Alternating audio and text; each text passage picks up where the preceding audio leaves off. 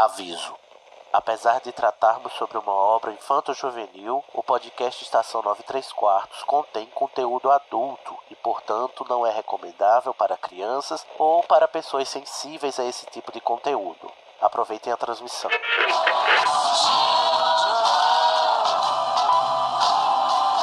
AD chamando, me escutam? Temos um novo boletim do tempo. O raio acertou. Repito, o raio acertou. Isso, como dizem, é a sua viagem. Desculpa, Harry, eu vou ter que deixar você. Dumbledore deve estar querendo. Deve estar querendo me ver. Bom, é, seu trem sai em 10 minutos. A sua passagem. Você poderia embarcar em um trem. E pra onde me levaria? Em frente.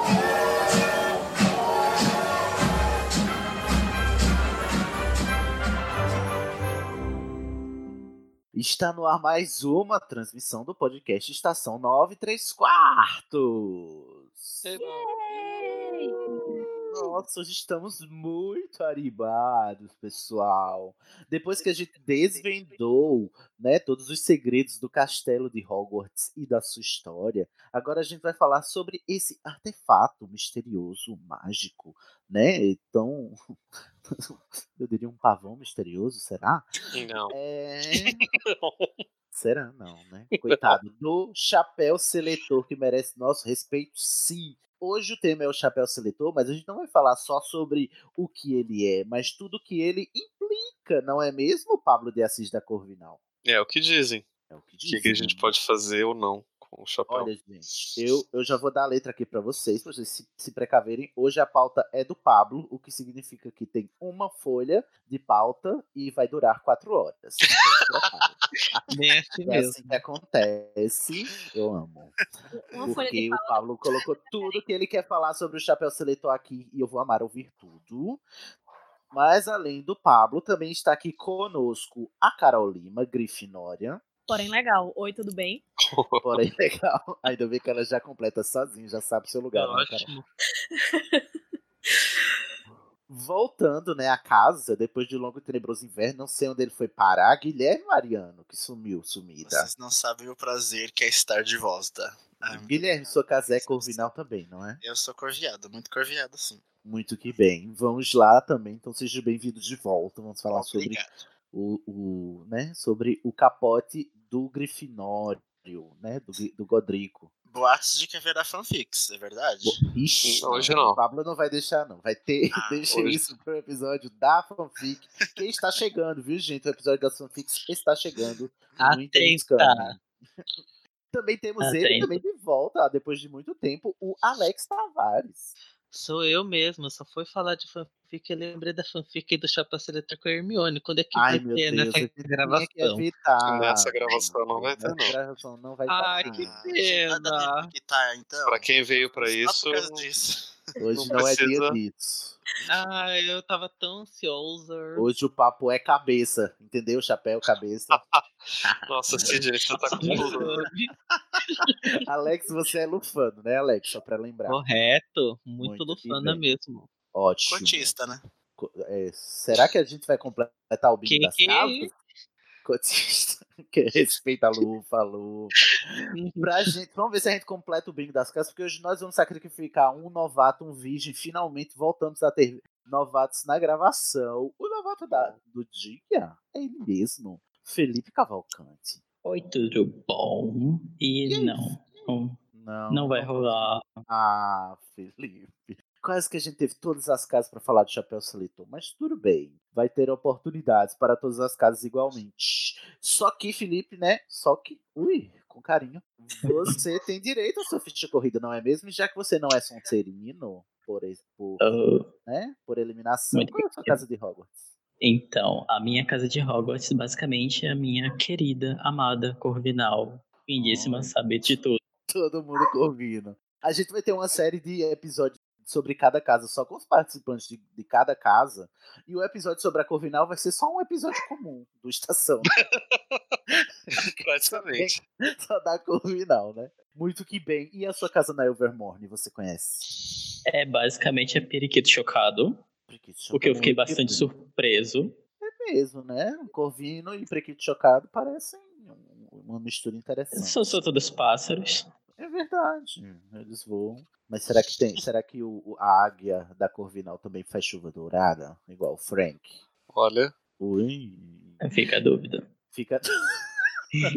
o Felipe não quis comentar, né? Não quero. Melhor não comentar. E o seu isso para ficar terminarmos, sua ficha? O meu patrono é basicamente um Beagle, é, que eu chamo de Arnaldo. Arnaldo, você Que é- batizou seu patrono? Eu batizei meu patrono, é meu. Ah, tá bom. Seu patrão de suas regras. Não tô aqui pra dizer que não, não é mesmo? Muito que bem. Então, seja bem-vindo. Arnaldo e Felipe. Puxa uma cadeira, senta no chão, fica à vontade, sinta-se em casa, como se estivesse no seu Já quarto. estou sentado no chão. Se bem que você não tá no quarto hoje, tá na sala de aula, né? Isso é que é gostar de estudar, um corvino mesmo. Ok, seja bem-vindo, viu, Felipe? Venha mais vezes, tá bom? Muito que bem. Então, gente, bora lá começar a falar sobre o nosso querido Chapéu Seletor. Eu sou Harry, Harry Potter. Nossa, você, você é Harry Potter. Incrível. E eu juro solenemente que não vou fazer nada de bom.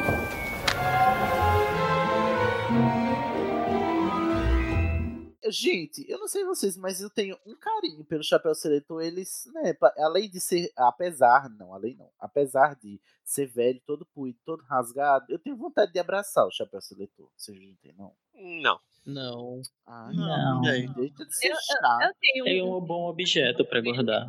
O que é irônico, né? Porque ele aparecia assim, quando aparecia uma vez no livro e cantava música e era isto. o pobre, né? Ele tem uma função muito simples, porém muito complicada, não é mesmo? Ele é quem seleciona os alunos para uma das quatro casas de Hogwarts, aquelas cujos fundadores dividiram, né, a, a escola, como você ouviu a gente dizer ali no episódio passado sobre a fundação de Hogwarts. Então, os fundadores fizeram o quê, né? Disseram a, a Elga, como a gente viu, né, fada sensata, ela disse: gente, um dia a gente vai morrer, a gente tem que fazer um negócio aqui pra selecionar os alunos, já que vocês querem selecionar, não são como eu, desconstruído, né? Que, não, que acho que não precisava selecionar, que eu aceito todos. Então vamos fazer aqui uma gambiarra para ver o que para ter quem seleciona uma coisa que selecione os alunos depois que a gente morrer, porque nós não somos imortais, né? Ao contrário do, dos alquimistas e do Voldemort. Que mulher, não é mesmo? Aí, Elga, sem defeitos. Conte comigo. Para tudo, Elga Lufa-Lufa. Aí, o que que foi? O, o, o Godrico, né, Grifinório, disse assim, ó, oh, tive uma ideia, pegou a mão, né, botou na cabeça e disse aqui, tá aqui meu chapéu, vocês enfeitiçam e tá pronto. Ah lá, foi o o que- mais um da Grifinória querendo ser o protagonista, tá lá, querendo chamar atenção. Ah, tem que É. ser quem? Ah, o cara da Grifinória. Tinha que ser, né? Mas Olha- ele só deu o chapéu, a mágica não foi ele quem fez. Fez Sei. também. Vamos lembrar que fez, Fez também. também. Quatro fizeram. Fez também. Exatamente. Repito, tá lá, olha lá a estrelinha do grupo. Calma, Alex, calma, os meus são muito. Revoltada. Não, É, calma. o, o que aconteceu, né? O Chapéu Seletor foi enfeitiçado pelos quatro fundadores, de modo que a inteligência, né, ou pelo menos a mente dos quatro, ficasse incrustada nele, né? Ele absorvesse todas, de modo que ele soubesse discernir quem iria para qual casa de acordo com as preferências de cada fundador. Né? Ou seja, o Grifinório valorizando a coragem, a Corvinal valorizando a inteligência, a Lufa-Lufa, né, pegando o resto, e a Sonserina valorizando os maus caráteres. Eu acho, eu acho muito legal como você coloca, tipo, o Lufa Lufa pega o resto. Né? Como se É essa porque fosse a assim, característica dos lufanos, né? Não, não é a característica do Lufano, é a, ca- é a é o característica do resto. critério. É, o quem critério. não é. Quem, uh, não, quem o, o- as outras casas não vai para as outras casas, não foi isso que a Elga disse, ó. Não. Quem, se vocês Não. não quis escolher para nenhuma casa, eu aceito aqui todos. Sim, eu aceito todos, mas não é do tipo, nossa, eu não me encaixo, não sou nem inteligente, nem corajoso e nem mau caráter, então, né, só sobrou isso pra caráter. mim. Ela gosta de pessoas trabalhadoras, né? Hard São work. pessoas É, trabalhadoras, são pessoas leais, Exatamente. pessoas com bom senso de amizade. A Lufa Lufa tem o seu valor sim, gente. Não é só o resto. Perdão, Lufanos. Obrigada, meia Pablo. culpa, meia máxima culpa. É, e como não É. tem nenhum Sonserino aqui, também acho muito complicado se dizer que o mau caráter vai pra Sonserina. São os ambiciosos, não é mesmo? Aqueles É. que têm um, um senso de direção e de- do que querem De propósito. propósito. Bem É porque não foi da Sonserina que surgiu o maior traidor da história, né? Sonserino, ele é tão corajoso quanto o Grifinório, mas ele sabe a hora de se retirar. Ele sabe a hora de foder com a vida dos outros. É, Ele sabe né? que, nem, que nem o Pedrinho Pettigrew, né? É, o Pedrinho, o Pedrinho foi o grande erro do Chapéu Seletor. Ou, não. Não. ou Não, não. Fica que o, o traidor não pode ter saído da Grifinória, só que eu vejo muito de um Sonserino nele. Gente, olha. Ah, já começou a polêmica. Ó, Não, mas em relação a sempre querer estar onde poder estar, entendeu? ó, só pra gente poder, tipo, é, deixar essa coisa de mau caráter pra trás, se a gente for ver os vilões dos, do- dos livros, tem mais vilão da Corvinal do que da, da Sonserina. Mas, Verdade. mas assim, é, vamos, vamos seguir em frente, porque isso daí vai ser papo pra depois. Por enquanto eu só tô dando o resumo do Pottermore aqui do que é o Chapéu Seletor. A, a Richa nem começou ainda, porque não é nem sobre isso que a gente vai falar hoje, né? Aí no- o texto do Pottermore vem dizendo que o Chapéu Seletor, além das inteligências dos quatro fundadores, ele também é foi enfeitiçado com legilimência, claro, né? Porque se não, de outra maneira, ele não conseguiria acessar os pensamentos dos alunos e né, fazer tomar sua decisão. O texto do Pottermore também afirma que o chapéu ele é muito orgulhosinho, né? Muito, se gaba muito de nunca ter errado na vida. Ah, Entendeu, tá. dona Carol? Lógico, Ele né? Sendo o chapéu de errou, Grifinória. Chapéu do Godric, né? Só podia, só podia 100% Aí, legítimos. inclusive, até a gente, né, polemiza, diz, não, mas Hermione não deveria ter ido pra Corvinal, não É. deveria ter ido pra falou, o chapéu bate o pé, ou seja, ou melhor, bate a asa, né, a aba, e diz, não, eu, I stand my, I stand my ground, né, I rest my case, eu botei lá, é por um motivo, e eu não errei.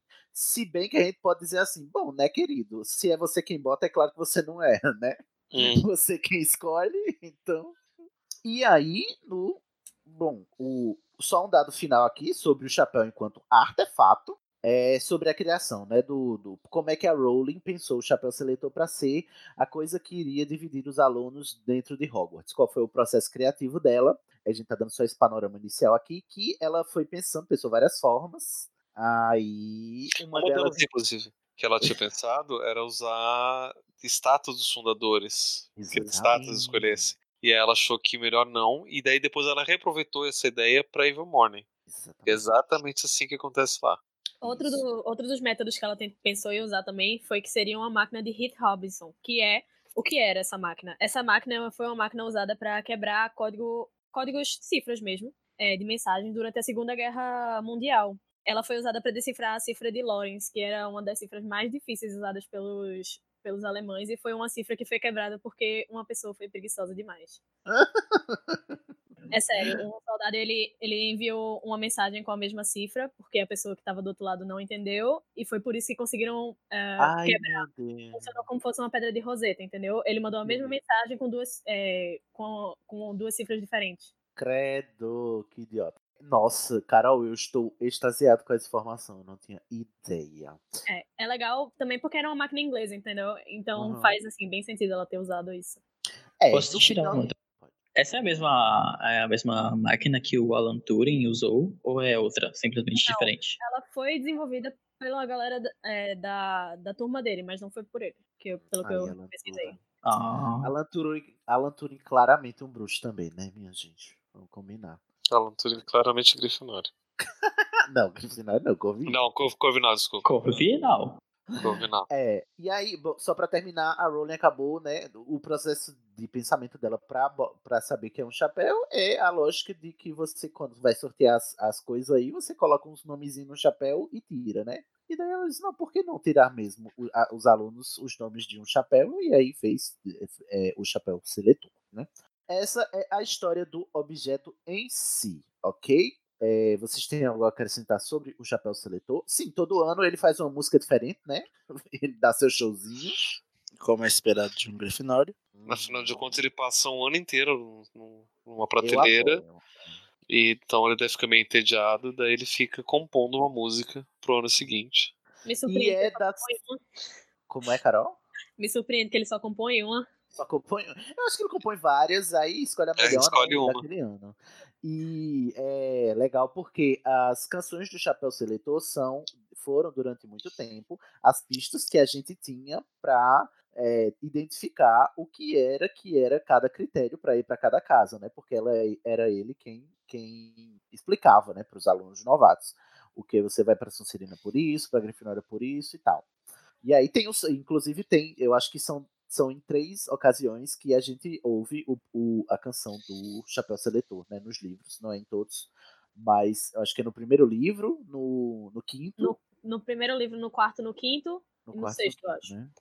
No sexto acho que não. Acho, Ah, é, no sexto não, ele só chega bem não, depois. o Harry chega depois, a gente não ouve, né? Mas no É. quinto, inclusive, que ele dá um, um, um conselho, né, pra galera se unir. Diz, olha, tamo aqui, eu tô aqui pra separar vocês em casas, mas vocês têm que se unir agora que o tempo sombrio se aproxima. O Chapéu No terceiro ele não, sensata, gente. ele não escuta? Não. Ele só lê mentes. Não escuta. Não, no- no- ele, no caso do Harry, não escuta a canção do chapéu no terceiro livro? No terceiro livro, eu acho que não, por algum motivo que eu tô tentando Porque lembrar. eu me lembro que tem. Eu também não em lembro al- por quê, em- mas eu lembro Em que é no- algum dos livros, ele fala que essa é a primeira cerimônia de seleção que ele vê, que ele participa Não, é a desde a dele.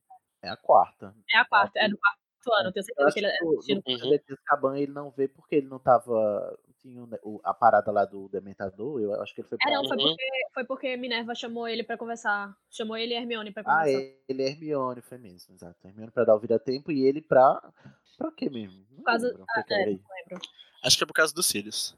É porque. É, não é por causa do Dementador mesmo, que ele tem passado mal então. Isso, é verdade. É isso mesmo. Ela foi dar um chocolate já. E eu acho que Ok. por causa dessa música também, que ele não viu várias das, das seleções, porque a cara de JK de ficar compondo música, né? Exatamente. E aliás, Os poemas ouvimos dela- como é que ele canta, né? Imagina como é a deliciosa voz de canto. Eu não sei porquê, mas eu sempre imaginei ele cantando meio que uma, uma ópera muito longa. Eu também, na minha cabeça, todo o mundo, é um, é um barítono maravilhoso. Voz de barítono, exatamente. Também acho. Mas que ele tem voz de João. João. Quem, né? Por que seria voz de mas João? quem me dera. João, cantor. João. Ah, credo. Credo, eu tenho ranço. Maldade. né? Vamos, é, bom, esse é o primeiro bloco, né? E a gente falou do chapéu seletor, como ele foi pensado e para que, que ele serve. Agora é a partezinha onde o, show- o Pablo vai fazer seu showzinho, né, Pablo? Eu- é. Dizem. Ah, Vamos sim. lá. Uma coisa que eu acho importante de acrescentar é que tem também os empatas chapéus, né?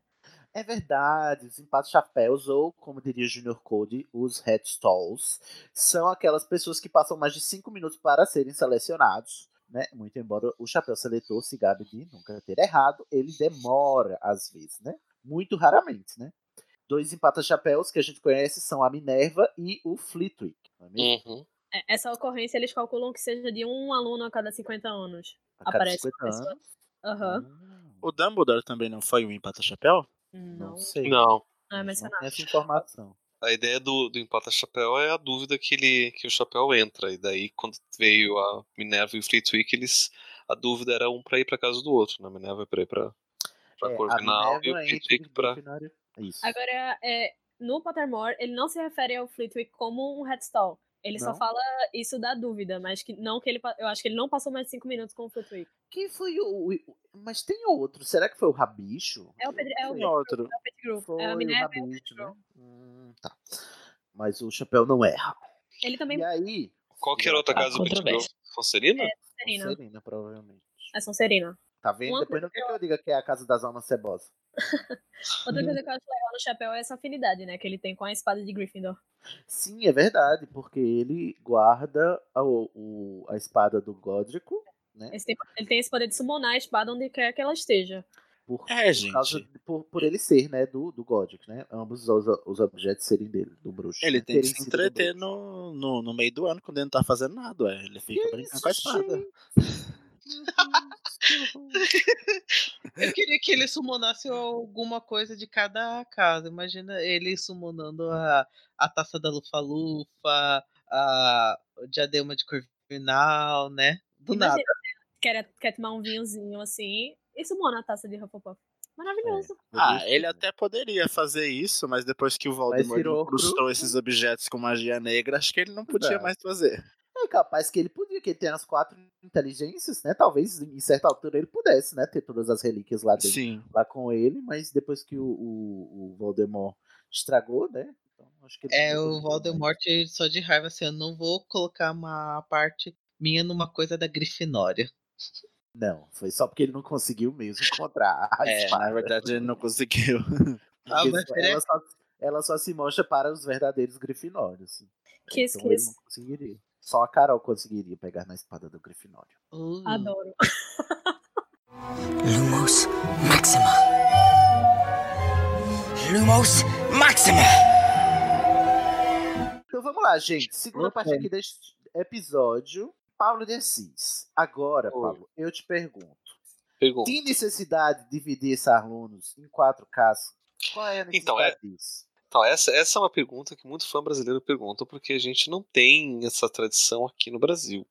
Mas essa é uma tradição muito comum na Inglaterra, muito comum, inclusive, nos países do Commonwealth britânico. No é Canadá, Commonwealth bastante. britânico? Commonwealth é- é- é- são todos os países que um dia já foram parte do grande império britânico e que hoje em dia só fazem parte de um, de um acordo de comércio entre, entre si. É, então, o Canadá tem essa, tem essa tradição, no África do Sul, na Índia e algumas escolas têm. E nos Estados Unidos, a gente ainda tem um pouco dessa tradição das casas, muito ligado às fraternidades nas faculdades. né? Porque lá você entra numa faculdade, né, você entra numa universidade, você pode entrar em uma fraternidade que tem a sua casa e você acaba fazendo atividades próprias da fraternidade. No modelo americano, geralmente existem ritos, né? De iniciação. Isso. né? Pra- Ah, E aí, pra cada fraternidade, cada universidade tem as suas, suas tradições com relação a isso. né? Mas na Inglaterra, a ideia das casas ela é uma forma de você poder organizar os alunos. E aí, quantas casas vão ter, vai depender da escola, vai depender do. Enfim, de um monte de coisa, da né? infraestrutura, do número de infraestrutura, alunos. aham, vai ter várias, várias variáveis ali, né? E geralmente cada casa vai honrar al- alguém, alguma ideia. Às vezes eles colocam lá o, é, é, homenagem a figuras homenagem. históricas. Né? Mas E- tem, tem, existe casos de, de dessa divisão ser assim, igual em Hogwarts, qualitativa? Do tipo, esse aluno tem essas características, por isso ele vai, vai para esta casa. Então, geralmente não, porque né, é, as, as separações são muito mais administrativas do que psicológicas. né? Então, assim, você pega lá uma turma de 200 alunos, você vai organizar ali em 10 casas, né? de 20, aliás, é, sei lá, ou cinco casas de, de, de tantos alunos só para você poder organizar competições, para poder organizar torneios, para poder organizar é, é, espaço físico. É muito mais uma questão administrativa mesmo. Do que E aí, do que qualitativo. As fraternidades É uma- é americanas que são bem qualitativas, né? Porque elas geralmente juntam pessoas em- de nichos diferentes. É, aí, aí depende, né? A gente tem muito. É, é que, de novo, depende de cada universidade, depende de cada tradição. E daí tem algumas, algumas fraternidades específicas que pedem um, um tipo específico de perfil. Tem universidades, por exemplo, que cobram mensalidade para você poder entrar, né? Cobram um valor para você, uma, uma taxa de inscrição. Então só a quem tem dinheiro. né? Tem outras que vão fazer é, competições e só aqueles que conseguem passar por todas as provas, né? tipo, tipo a série 3%, né? que consegue entrar. A seleção, o processo. É, tem processo, tem, tem umas fraternidades nos Estados Unidos que faz isso, então, ou seja, qualquer um que quiser entrar pode tentar, mas tem que passar por todas as provas e chegar Ô, até o final. Pablo, uhum, entendi. Uma dúvida que eu sempre tive que na- nas fraternidades universitárias americanas, elas sempre têm nomes de letras do alfabeto grego. Por quê? Isso. Isso daí é um sistema próprio que eles, que eles é, desenvolveram, né? Tanto é que eles chamam de sistema grego. Tem uma tradição própria lá. Uma vez eu fiquei curioso para estudar a respeito e eu esqueci de ir atrás e eu acabei não pesquisando. Olha, tá vendo? Até Mas o Pablo assim- é humano também, gente. a gente esquece às vezes. Mas uma coisa que, que eu sei que é, existe todo um sistema mesmo nacional dessas fraternidades, onde é, cada uma dessas, dessas fraternidades é cadastrada. Então, há um tempo atrás, quando tinha poucos, você podia criar uma sequência própria de letras gregas e criar sua própria fraternidade. né? Ou se você quer criar uma fraternidade que seja sua, que não exista ah, nenhuma, porque você não consegue se encaixar em nenhuma, você pode ver se tem alguma letra, sequência que ainda não esteja sendo usada, você pode cadastrar para você. Mas eu imagino que todas as sequências já são utilizadas. Entendi. De alguma forma. Tanto é que a mais conhecida de todas até hoje é a Lambda Lambda Lambda. Lambda, lambda, Por lambda. conta do, do filme lá, a, Não a é por Vingança conta dos do Nerds. Nerdcast, é por conta do filme, né? Filme, a Vingança dos Nerds. Aham. Que existe essa fraternidade, na verdade, né? É, existem várias universidades lá e não tem nada a ver com, com o que foi retratado no filme. Só que eu não sei, não sei se na época do filme ela, ela já existia ou não. Então, né, tem, enfim, é, tem as suas é, variações ali. Bem, para todos os efeitos, é, na maioria das vezes, quando a gente vai discutir o chapéu seletor, a gente vai falar de teste de personalidade, que na verdade é o que o chapéu seletor acaba fazendo, né? Sim. Selecionando os alunos por personalidade. Oi, Carol. Só uma coisa é, que eu queria acrescentar é que geralmente as instituições em que são usadas esse sistema de casa são internatos. Então, para que é, eles vão querer fazer isso? Eles querem. A ideia principal é proporcionar de verdade um foco de lealdade para as pessoas e um sentimento de pertencimento, sabe? Já que a pessoa tá lá ah, na instituição e não tem o apoio paterno, materno. Então, é, familiar. O objetivo é fornecer um cuidado emocional mesmo, é, sabe? Para as pessoas. comunidade, né? É um senso de comunidade para as pessoas, assim, é, serem mais. é, se adaptarem melhor ao, ao ambiente. E é porque você acaba, nesses internatos, né? Na faculdade a gente vê muito, né? Que tem o, o, o, o dorme, né? O, o dormitório do- exatamente. da universidade. E eles acabam morando lá, né? Quando vão estudar, né? Exatamente. E, E pode até também. servir, é, serve até também como um sistema de, de castigo privilégio. Você faz coisas boas, você recebe é, privilégios, você faz coisas ruins, você recebe castigos. Então, Ah, você vai pro tudo, quarto do líder, né? Ou você vai pra casa de vidro. é, tudo que você faz vai refletir ah, na sua casa. Entendi. Então tome cuidado, gente. Mas aí voltando, né, a gente pensa primeiro em teste de personalidade, já que o chapéu seletor primariamente, primordialmente, se assim a gente puder dizer, ele seleciona de acordo com as personalidades das pessoas, né? A Uhum. coragem, o trabalho duro, a ambição, a, a intelectualidade, a inteligência. E aí, Pablo, meu querido, é tão Hum. fácil assim selecionar as pessoas por personalidade? Olha, a humanidade tem feito isso desde sempre. né? Então eu acho que não deve ser tão Hum? Não é difícil. Não, é não- fácil nem é difícil. É, não deve ser tão difícil assim, né? Porque eh, a gente sempre teve essas organizações de seleções de personalidade. Talvez a mais antiga que a gente tenha acesso seja a astrologia, que nada mais é do que um O grande teste de quê? Você vai falar de astrologia aqui no Chapéu Seletor? Aqui, olha só. Ih, já começou os signos. Começo, inclusive, a gente, pode, Exatamente. a gente pode até correlacionar os signos com as casas. As casas de Hogwarts. Assim, dá pra tentar fazer um paralelo, porque assim, o- a organização de personalidade dos, dos signos astrológicos, daí a gente pode entrar em toda a implicação com relação a isso. A gente pensa que são 12 signos, logo 12 personalidades diferentes. E daí a gente tá falando dos signos solares, né? Que são É. os signos que dizem respeito à personalidade principal, porque os signos lunares vão falar mais do- da- das variações emocionais, o, o ascendente tem muito mais a ver com a apresentação social, daí cada aspecto no, no mapa astral vai dizer de uma característica diferente. E é por isso que o mapa astral, ele, ele de fato consegue acertar, porque é tanta variável diferente que ah, alguma coisa tem que dar certo ali, né? Tá certo, Estatisticamente ali, é tem estatístico, que, né?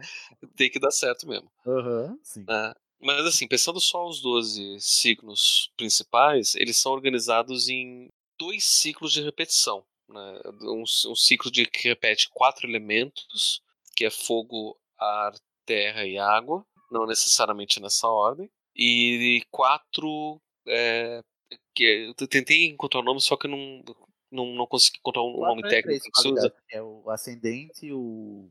Não, asc- Ascendente ascendente é outra coisa. É, Perdão. assim, são, são, são quatro. Vamos chamar de, de- de três qualidades, né? Certo. Que é a que a gente chama de, de a qualidade cardial, a estática e a mutável. né? É, a ideia da- da- da- dos signos cardeais são aqueles que têm mais iniciativa, aqueles que agem primeiro. Os signos estáticos são aqueles mais teimosos, né? são aqueles mais firmes, e os mutáveis são os que variam entre esses dois né? E também varia também é, um ciclo que vai, vai que passa por esses três. Então, assim, se a gente pega os 12 signos e começa com, com o primeiro, que é Ares, a gente pode falar, é, é, listar lá, é cardial, é, o próximo estático, o próximo mutável, depois o próximo cardial, depois o próximo estático, o próximo mutável, e vai repetindo quatro vezes. Daí a mesma coisa com os elementos, né, que é Uhum. fogo, ar, terra e água. E aí nessa ordem, fogo, ar, terra e água, três vezes. Uhum. né, e aí a gente completa então os 12 signos. No caso, só para dar um exemplo, para ficar claro, Ares é um signo de fogo cardial. não é? Exato. É um O próximo- fogo, o, o, o touro é um signo de terra e é, E é estático. estático. exato. Isso. E Então é fogo, terra, ar, gêmeos, É que é. Que é, que é, a- que é ar, mutável. mutável, e aí volta a repetir. E né? aí, daí o próximo que é câncer é de água, e aí volta pro cardial. Cardial. E aí vai repetindo até o final. né? E aí a gente pode ver que cada um desses, dessas, dessas qualidades tem a sua característica. E cada um dos elementos também tem sua característica. E aí a gente combinando essas qualidades com os elementos, a gente tem as 12 personalidades que o Zodíaco oferece. Eu Ah. costumo associar, Pablo, aí vamos ver se a gente concorda, se a Hum. gente aqui dessa bancada, né? Eu costumo associar a Grifinória com os signos de fogo, porque é o, pra mim é a casa da iniciativa, né? É, mas o fogo nem sempre é iniciativa, né? Mas tudo bem. O que, que simboliza o fogo no horóscopo? O fogo, ele tem mais a ver com intuição. Intuição. É. Mas isso não seria Hum. o ar, não? Não, o ar é o pensamento. É porque assim, o fogo, o fogo ele tem muito a ver com a ideia de transformação, de purificação. E, a ideia, e, e- e de transformar uma coisa em outra. E as- muitas vezes de revelar aquilo que está escondido. Entendi. né? Então, quando por exemplo, a gente pega, por exemplo, uma cifra escrita com suco de, de limão, a gente aproxima do fogo para poder revelar. Então, tem o, o fogo ele, ele traz muito disso, do, do- do E ele que traz segredo. a, a- a ação também, né? O, o fogo que dá o movimento, né? Então, é, o ar também tem movimento, a água também tem movimento. Então, a- o movimento em si não necessariamente é. E se a gente for considerar a questão de movimento, liga- é mais ligado à ideia de cardialidade. Entendi. Ah. Sim.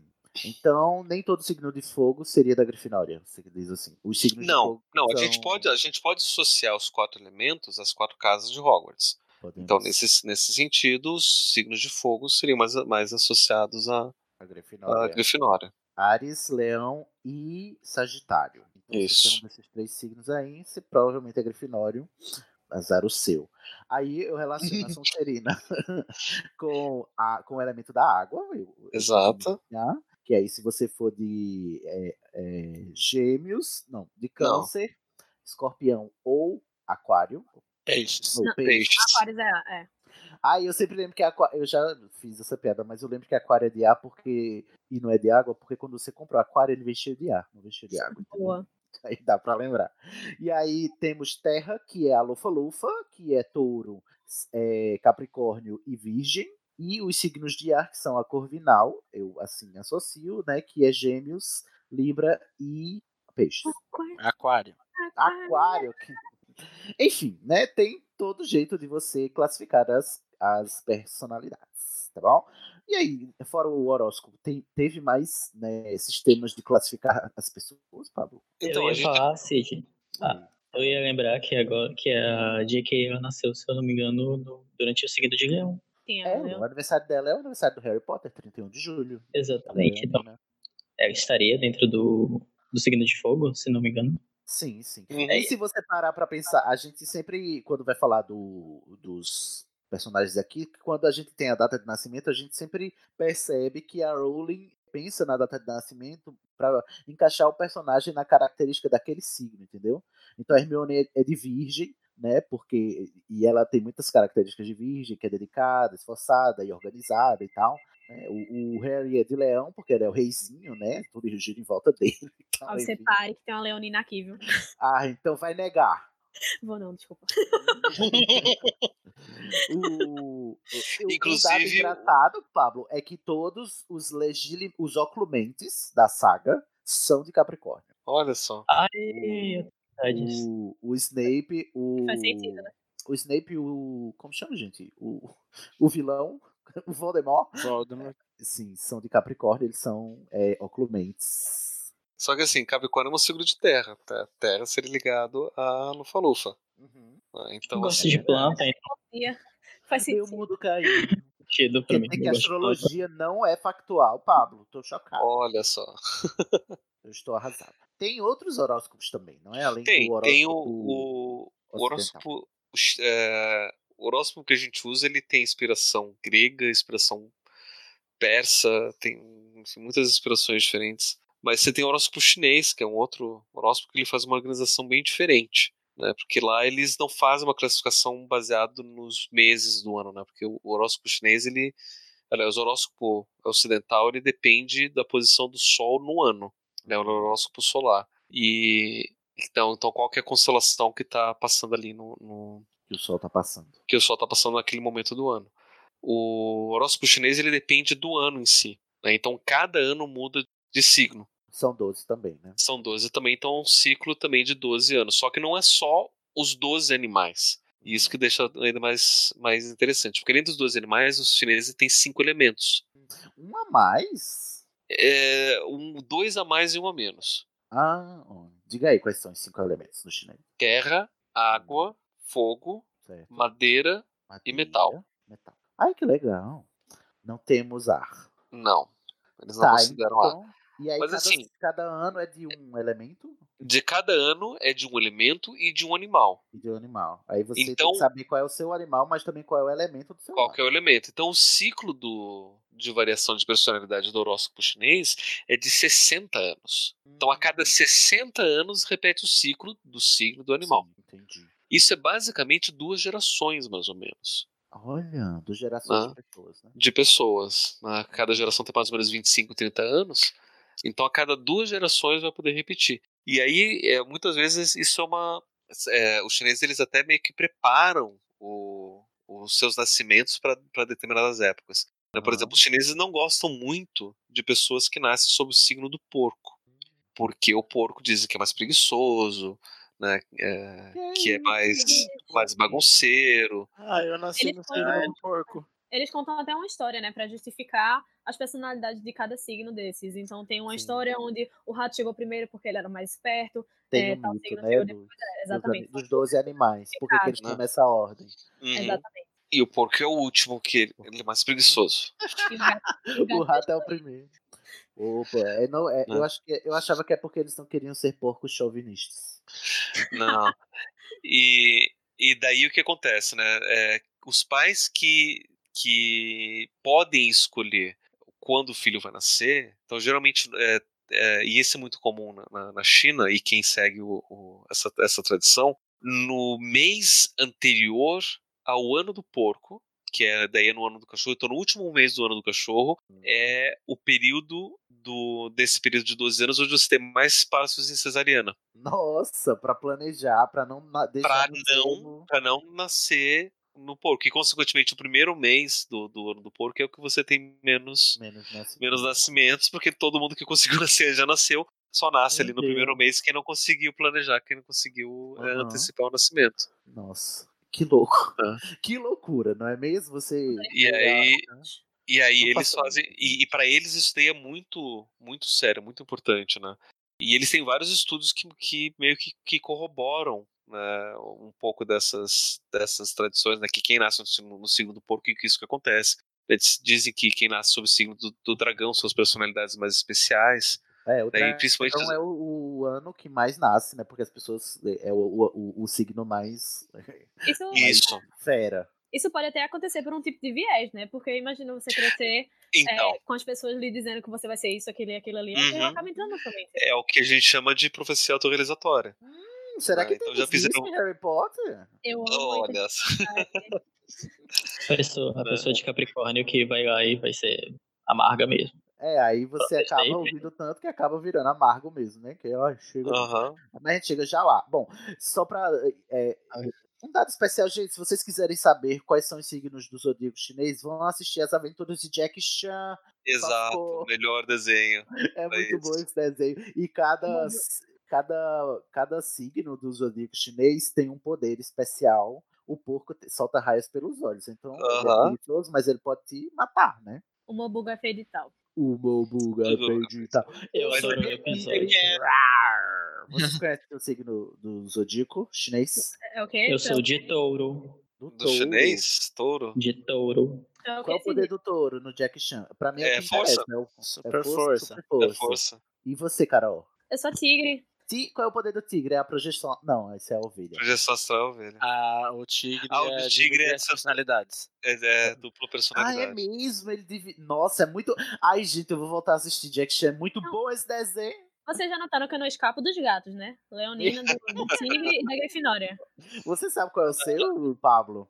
O meu é o cachorro. O ca- Qual é o poder do cachorro? Eu não lembro. É a juventude. Juventude? Juventude? Isso. Nem tem isso. Você Tem. volta a ser criança? Não, É você mesmo? tem a disposição. Ainda Ah, tem o episódio. O episódio que aparece o talismã do cachorro é o tio do Jack que tá usando, e aí ele fica todo jovenzão, sabe? Ah. Curtindo a vida, maneiro, fortão. tem, tem- umas- uma- uns episódios com o Jack Chan pequeno também, né? Criança, não tem? Ou não? Ou Eu tô lembrando. Eu acho que tem. Eu acho que É, tem o que que, que a. Jade, é, inclusive, fica mais velha que, que ele. Sim, a Jade fica mais velha que ele, tem que cuidar dele. Ai, eu amo Aham. esse desenho. Eu, Meu Deus. eu acho É, que vamos botar é, as aventuras de Jack Chan pra a chave de portal também, pra né? Olha, recomendo. Alex, você sabe o seu? Signo do macaco. Ah, qual é o poder do macaco? Não lembro também. Eu faz muito tempo que eu não vejo. Eu acho que é agilidade. Será? Eu acho. O- Não tenho certeza o contrário de mim. Dá um Google aí, dá um Google aí. Não, mas o, o- o- os poderes do Jack Chan não tem, não tem relação com. É, eu sei, por isso.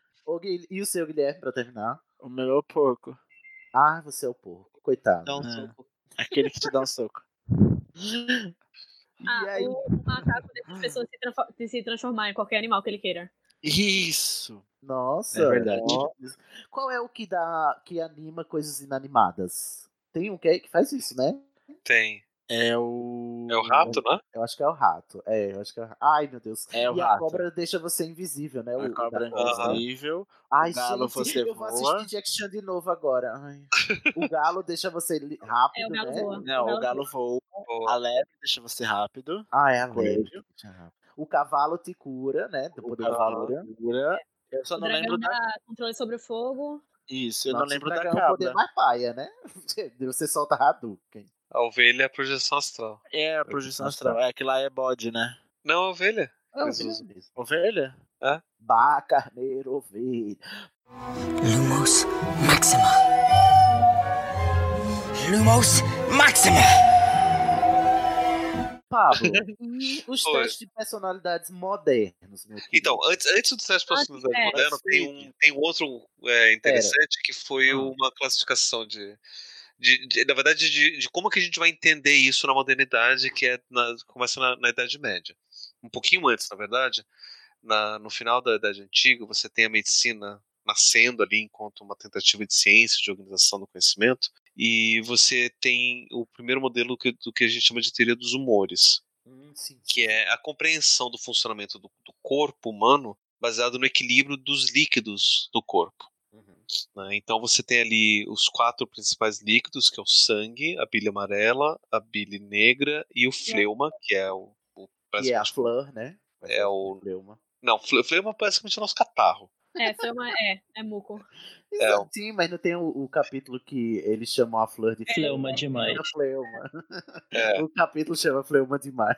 A, a teoria dos quatro humores ela surgiu como um, um estudo mesmo do- dos processos de saúde e doença do corpo. do corpo, né? Então, assim, eles, eles partiam da ideia de que o corpo ficava saúde ou doente dependendo do equilíbrio. Né? E é daí que vem, por exemplo, a ideia de sangria. Então, se você vai sangrar o corpo, é que você vai tirar o excesso de sangue que tem no corpo. E De- cada um desses líquidos está associado a uma característica do seu humor. É, é um não, calma, ainda não. Não? Ainda não, ainda não. Nessa época inicial, era só a questão de saúde mesmo. Então, se você está doente, se você está, por exemplo, gripado, é um excesso de fleuma, você tem que fazer tratamentos para poder eliminar o excesso de fleuma. né? Então, muitas se vezes. da flor de Lacour. Tem que achar o catarro. E daí você tem que tirar, então faz, faz inalação e não sei o quê. E aí eles vão, vão perceber que muitas vezes é, esses os processos de cura têm a ver com é, os elementos mesmo. Né? Então eles vão associar esses humores também aos elementos, aos quatro elementos terra, fogo, água e ar. né? Então, por exemplo, fleuma, que tem a ver com catarro, você faz inalação de vapores, que tem a ver com ar.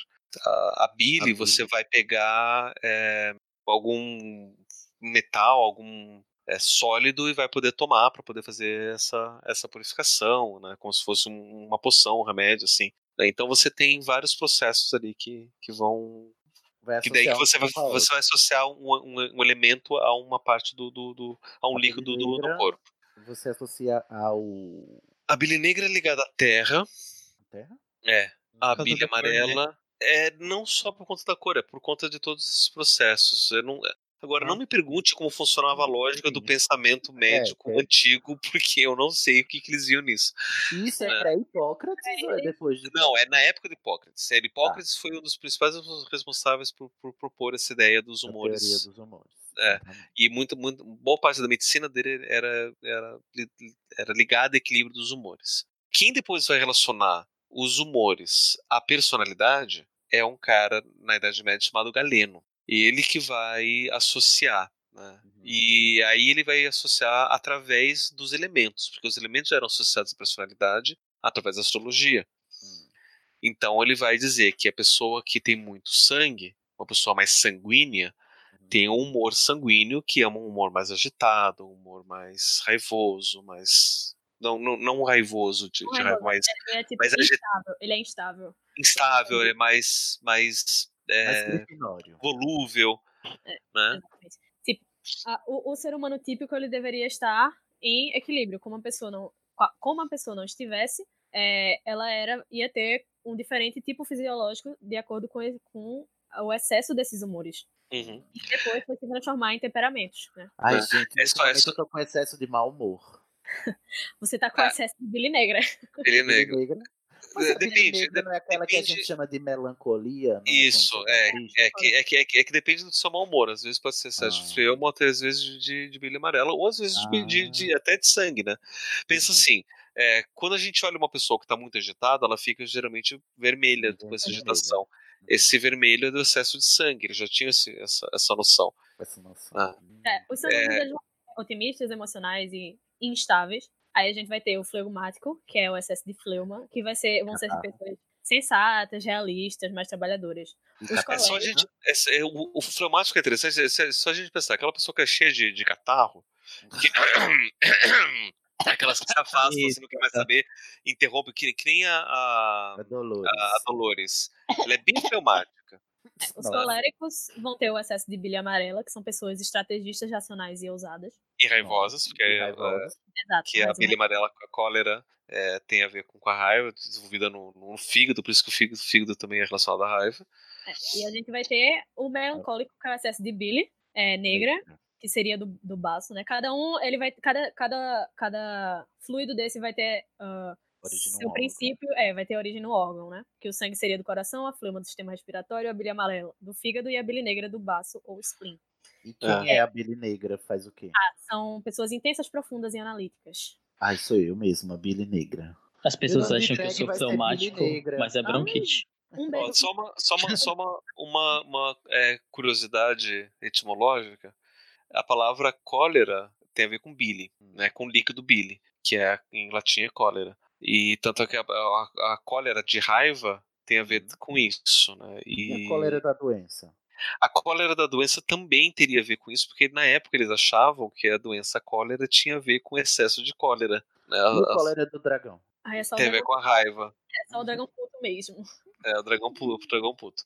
E a palavra melancolia vem de melanocólera. Melano é negro e cólera é bile. Então, bile negra é melancolia. Então, literalmente, melancolia significa bile negra. Significa a raiva. Então, assim, quem, quem já passou muito mal de bebê, por exemplo, e vomitou tanto que precisou vomitar mais e não conseguiu vomitar, e o vômito sair preto, isso é a bile negra que você está vomitando. Você está vomitando cólera negra. E ao mesmo tempo, quem também já passou mal e acabou vomitando líquido amarelado, mesmo não tendo comido, bebido nada amarelo, é a bilha amarela que tá vomitando. Ou seja, dependendo do seu porre, você descobre qual é a sua personalidade. Se você é colérico, No se momento, né? é No- naquele, melancólico. naquele momento. Então, o que vai acontecer? Então fica, assim, fica decidido assim. Tome um porre homérico. Se você vomitar bile negra, você é melancólico. Se você vomitar bile amarela, você é colérico. Se você, se você vomitar sangue, vá para um hospital. Vai pro hospital. é tuberculose. Engraçado, você você você é. É, Você está, no mínimo, com a, com a com uma O ferida no estômago sangrando, né? Pode ser uma E se úlcera. você vomitar catarro, mínimo meu uma querido, né? Vamos tá precisar de um transplante de, de pulmão. Pode ser tuberculose. É, Queria então, mandar um beijo pro professor de anatomia que me ensinou teoria dos. Ô, né, Pablo, e aí, mas e tá aí tudo muito bem, muito bom, mas a gente tem que sair da Grécia Antiga, Pablo. É, esse daí a gente já tava na Roma medieval, mas tudo bem. Ah, já, ah, já saiu. Teoria dos humores. Perdão. Inclusive, teoria já é Roma, meu Deus. Já- Roma já, medieval. já. Ele era latino. A teoria dos humores, inclusive, vai prevalecer durante toda a Idade Média, até recentemente, até século né? XVIII. Inclusive, Século. XVIII, XIX, você ainda tem muita gente classificando pessoas a partir desses humores. E a sangria É. também, a gente já ouviu falar desde faz pouco tempo, né? Poucos séculos, né? É, tem gente que ainda diz que funciona, né? Essas afinar o sangue, pseudociências. Né? Afinar o sangue. Né? Eu adoro o conceito de afinar o sangue. Eu prefiro afinar o sangue com, com álcool. Olha, Pablo Cachaceiro. E a, a- a gente pode ir pra Idade Moderna agora ou eu tô afobado ainda? Então, a gente já tá. Então, é por isso que eu tô falando. é- Esse daí vai até a Idade Moderna. Quando a gente tá falando de hoje em dia, daí, os testes de personalidade modernos, isso deve ser só no século XX. Século XX. Certo, que é Ah, 1900 então e... É, 1900 e pouquinho que você tem os primeiros testes de personalidade. Quem né? foi que começou com essa putaria? Então, eu não. Psicólogo, né? Foram, foram alguns psicólogos que vão tentar propor. Na verdade, as, as testagens psicológicas vão começar com testes de inteligência. E aí eu só quero fazer um, um parênteses, quero voltar para a astrologia antiga, só para poder situar um pouco dessa questão dos testes psicológicos, só para vocês entenderem. Eu conheci um cara, né, um- que hoje em dia ele já, é- já é psicólogo formado, mas na época ele, ele era né, meu aluno de psicologia, que ele também estudava um monte dessas coisas que nem eu. E aí a gente conversando sobre isso, ele eh, falando sobre astrologia, ele soltou um comentário que fez muito sentido. Nunca tinha pra- pra- parado para pensar assim, que a classificação de signos na antiguidade era uma forma de você já fazer uma pré-seleção de ocupações, né? Quase como se fosse um, um RH meio forçado. Então assim, você quer que você não quer que todo mundo faça tudo, né? Que todo mundo queira ser escritor, ou todo mundo queira ser carpinteiro, né? todo mundo tem trabalhos manuais. Então você meio que já classifica pelo nascimento quem que vai fazer o quê.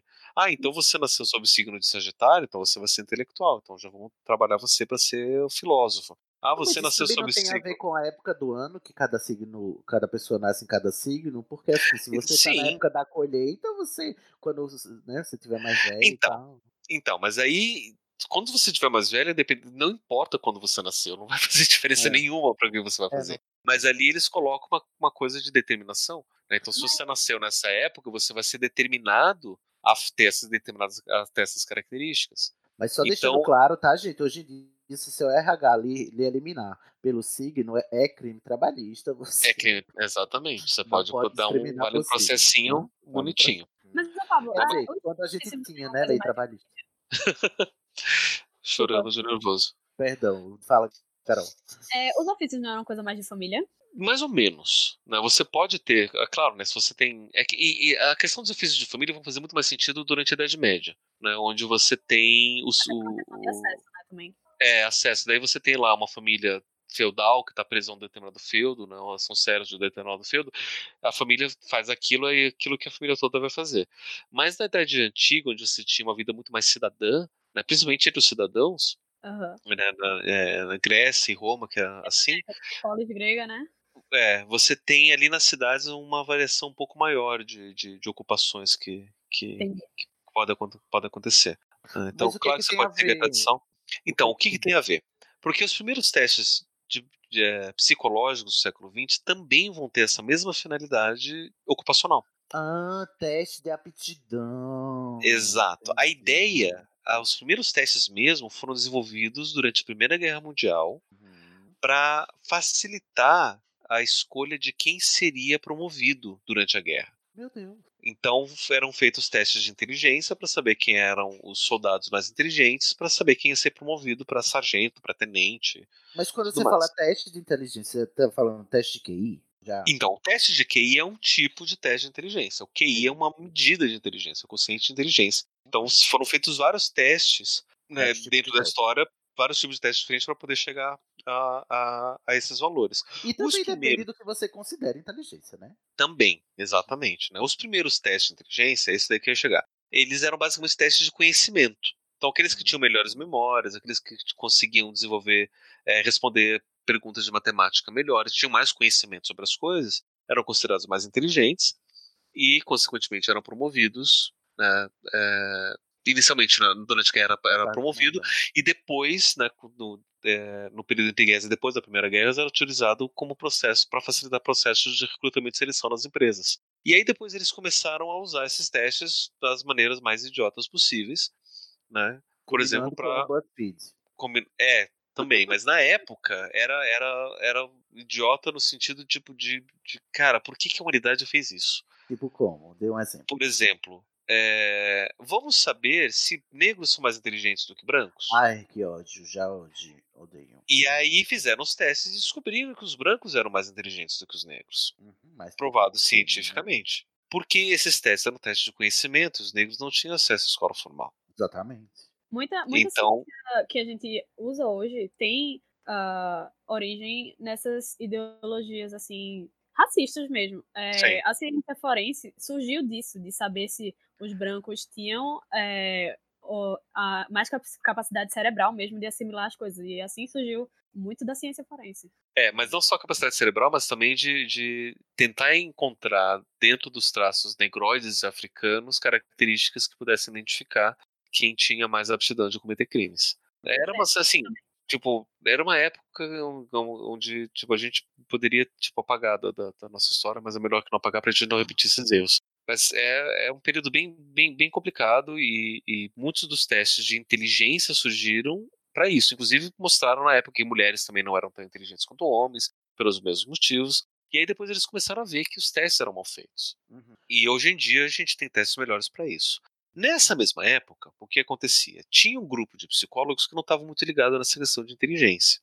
Eles queriam. Nada. É, eles estavam mais interessados em coisas mais subjetivas, como a personalidade. Personalidade. Então eles começaram a desenvolver os primeiros testes de personalidade. E esses daí eram aqueles psicólogos que não eram tão experimentais, eram mais clínicos, né? trabalhavam mais com, com, com a teoria psicanalítica.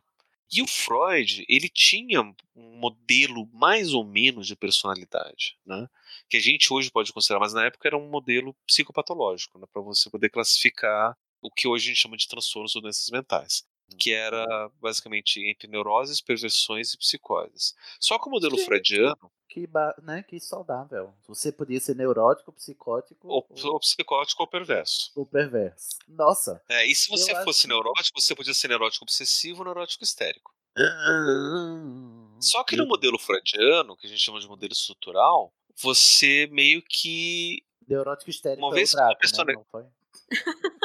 Uma foi é histérico, uma foi é histérico.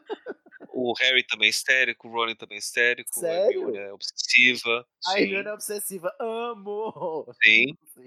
E a Luna? A Luna, há, há quem diga que ela, que ela é mais para o lado da, da, da psicose. Psicótica. Do que pra neurose. Amo Luna, psicopata. Eu amo. Não, psicopatas são, são os Ah, é perversos. outra coisa, é psicopatia. Então Voldemort é o- perverso. Isso, Voldemort é perverso. Entendi. Né? Snape é obsessivo. A Dolores é Dolores é perversa. perversa.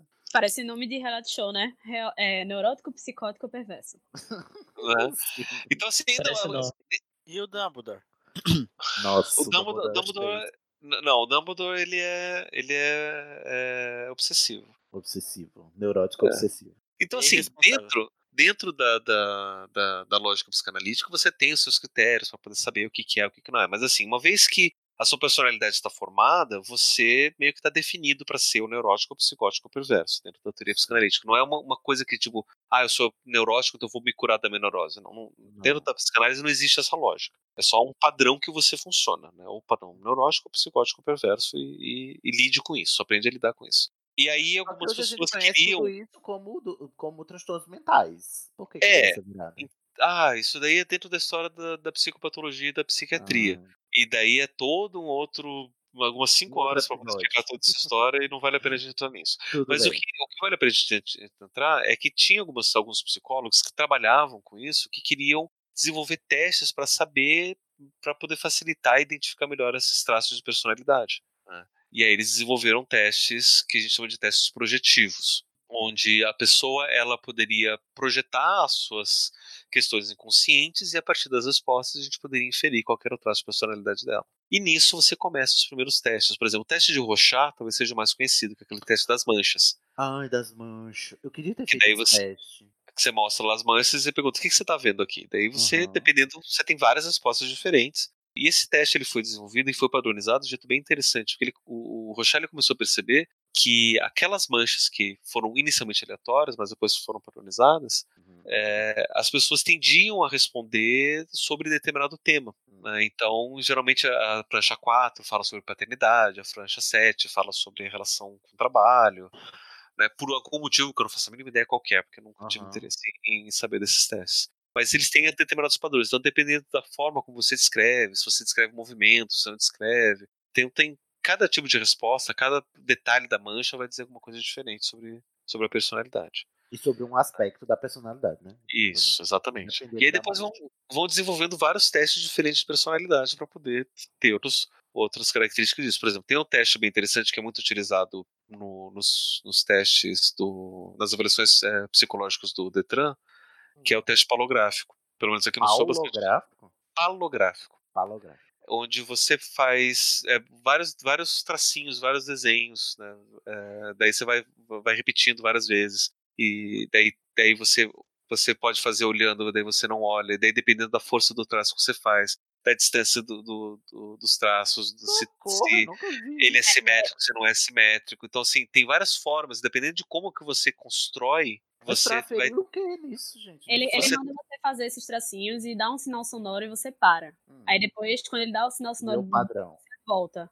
Aí ele vai ver o Ah. padrão. Se você, tipo, é muito rápido, se é muito devagar. Você é se doido se você não é. Quando eu fiz esse teste, eu fiz, é aqui que eles vão me diagnosticar. Isso pra o Detran, pra dirigir.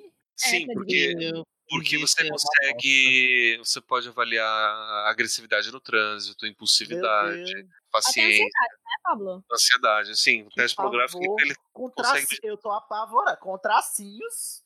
Se a pessoa faz muitos traços naquele intervalo de tempo que eu sei que eu fiz o traço, a pessoa é ansiosa. Socorro, eu ia estar toda, ia estar todas as manchas no meu papel. Eu tô muito apavorado. Alex, que você eu tava falou. Eu fiz pronto, é aqui que eles vão me barrar minha carteira. Você falou aí do Detran, tem o tal É. do teste psicotécnico. É a mesma coisa, então? Ele faz parte do psicotécnico, É. né? Ah, tá. Psicotécnico era o nome que era utilizado para avaliação psicológica, né? Que era um nome antigo para saber. Enfim, não sei por que que chamava de, de, de psicotécnico. Psicotécnico. Mas hoje em dia a gente chama de avaliação psicológica. Ah, que é um nome mais, literalmente mesmo. mais Mais, apropriado. mais amiguinho, né? Mais friendly. Psicotécnico, eu sempre. Mas o que, que eles querem aqui com o teste psicotécnico? Enfim, mas Não, essa mas é a aí- pra dirigir. Tá. Temos Daí mais? mede a atenção, mede uma, uma série de coisas. E aí você tem, na verdade, várias teorias de personalidade e nenhum consenso a respeito sobre o que é personalidade. Socorro. Porque, Né? inclusive, a gente tá falando de testes de personalidade até agora, mas aí eu te pergunto, Pablo, o que é a personalidade? Então. então, excelente pergunta, Sidney. Excelente Porque pergunta. se a gente tá falando assim, ah, vamos dividir as os alunos em quatro tipos e tal, de acordo com suas personalidades. Mas o que é a minha personalidade? O que define a minha personalidade? Então, personalidade. O, o termo personalidade, em que consiste? Então, personalidade era um, era um, um- um termo já bastante antigo usado para muita coisa. Né, para falar sobre é, quem a pessoa é, como ela se manifesta. A palavra personalidade vem de persona, inicialmente, que tem a ver com personagem. Que era a persona é, era uma máscara utilizada no teatro grego que ajudava a identificar a- uma personagem né, específica. Né? Então, é, E era a- literalmente uma máscara, né? literalmente uma máscara. Tanto é que as máscaras que a gente vê lá da tragédia da comédia são personas ali. As né? personas gregas. Então, se você vai numa peça, você vê uma máscara com aquele sorrisão, você está assistindo uma comédia. Então, né, e, e daí você consegue identificar as, persona as personagens. A ideia da persona, na verdade, era não só você poder identificar através da máscara personagem, mas a máscara servir como uma espécie de, de, de amplificador da voz do ator, né, para as pessoas no, no anfiteatro poderem ouvir o que o ator está falando. Tanto é que a palavra, pers- tanto é que a pala- a palavra persona literalmente é personare, o soar Ah, através. Pelo som, entendi. É o soar através da Nossa, máscara. Minha, não, minha cabeça agora tá. Eu tô. Eu tô. Eu, eu tô no chão. Eu preciso que alguém, que alguém venha limpar os, os restos Pre- de cérebro que estão no Eu meu tô assim, todo me tremendo, porque da, na onde que eu ia imaginar que persona vem de pelo som? Não, hoje é o que- personar através, para Através- soar através. Pra Soar soar através. através. Ah, sonar o verbo, né? Sonar. Ah, Personar. Né? Per através e, e o sonar. Então, é um som que vai através da que. máscara. e só, tá, mas peraí. Aí, Mas é tá interessante, da olha, olha só. E de- de- dei só uma, só uma, uma curiosidade para você, Cid, específico. Mim. É, porque a máscara a gente vê como um elemento muito visual hoje em dia, né, de identificação visual. Só que originalmente a máscara era um elemento de identificação auditiva. Olha, que interessante mesmo. Estou aqui muito contemplado, Pablo. Mas eu fiquei É. confuso agora. Por quê? Você está falando de máscara e de personalidade. Só que Isso. hoje, modernamente, ou pelo menos o senso comum que eu tenho, é que a minha personalidade é quem eu sou. A minha máscara é o que eu mostro. E aparentemente são duas coisas diferentes.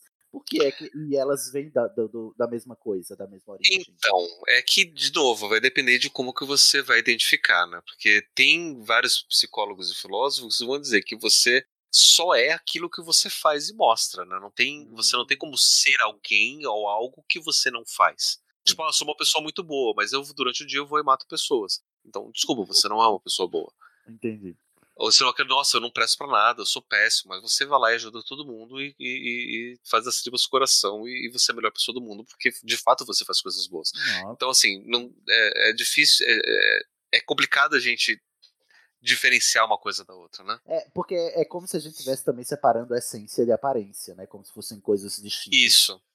Né? E, e, enfim, pelo menos é, uma noção mais, mais contemporânea é mais difícil a gente fazer essa diferenciação. Antigamente a gente podia fazer essa, essa diferenciação, né? Como se você tivesse uma essência diferente da aparência, né? Como se você tivesse um- uma essência boa, por mais que você fizesse coisas más, né? Né? Enfim. Mas a gente tem na própria obra da Rowling, é, se a gente for, se a gente quisesse, nem poderia, porque a, a- a- o mote máximo da obra é a frase, pra mim, pelo menos, né? Como eu interpreto, é o que o Dumbledore fala, que não é o que você sabe, e sim as escolhas que você faz que determinam quem você é. E aí, Uhum. tipo assim, na verdade, a gente é, é, já pega pra isso de que não tem como você ser uma coisa sem a gente relacionar com aquilo que você faz, com as suas atitudes, né? Não adianta você pensar que é de um jeito se você age e escolhe de outro jeito. Então, você, você é o que você escolhe o que você faz, não o que você pensa que é, né? Também, ou o que você gostaria de ser também. E aí entra também até a ideia de que, por mais que você esteja numa determinada casa de Hogwarts que tem uma determinada característica, não quer dizer que você vai ser isso. Né? Vai depender do que você faz com tudo isso também, né? E deve depender das escolhas que você faz, né? Se- Segundo o Dumbledore, né? E aí temos Grifinórios fazendo escolhas horríveis, não é mesmo? Né? Vocês querem perguntar alguma coisa ao Pablo antes da gente passar para a próxima questão da pauta? Não, só tô é, é o que eu vindo aprendendo bastante bem, porque, né, aula sobre personas, achei lindo. Tá ótimo. Olha aí. Assim, a gente ainda pode, ainda tem algumas coisas interessantes para falar sobre personalidade de hoje em dia, porque difere um pouco do que a J.K. acaba usando, né?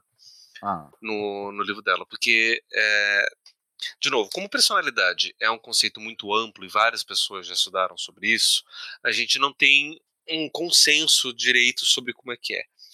O que a psicologia ela acaba mais ou menos aceitando é que baseado em todos os estudos de personalidade que se fizeram durante todas essas décadas de ciência psicológica, os autores eles tendiam a aceitar cinco características básicas para poder falar sobre o que, que seria uma personalidade, né? Que seria a abertura para a experiência, né? Quão aberta a pessoa é para a experiência, se ela está mais exposta para a experiência ou não. Essa é uma característica. já vai fazendo, já vai fazendo tique aí, gente, vocês. Né? A conscienciosidade, né? Que, que é a capacidade de, de, de reflexão sobre os seus atos, né? Se você consegue ou não. Bolsonaro saber. aí já não tem esse traço aí, zero.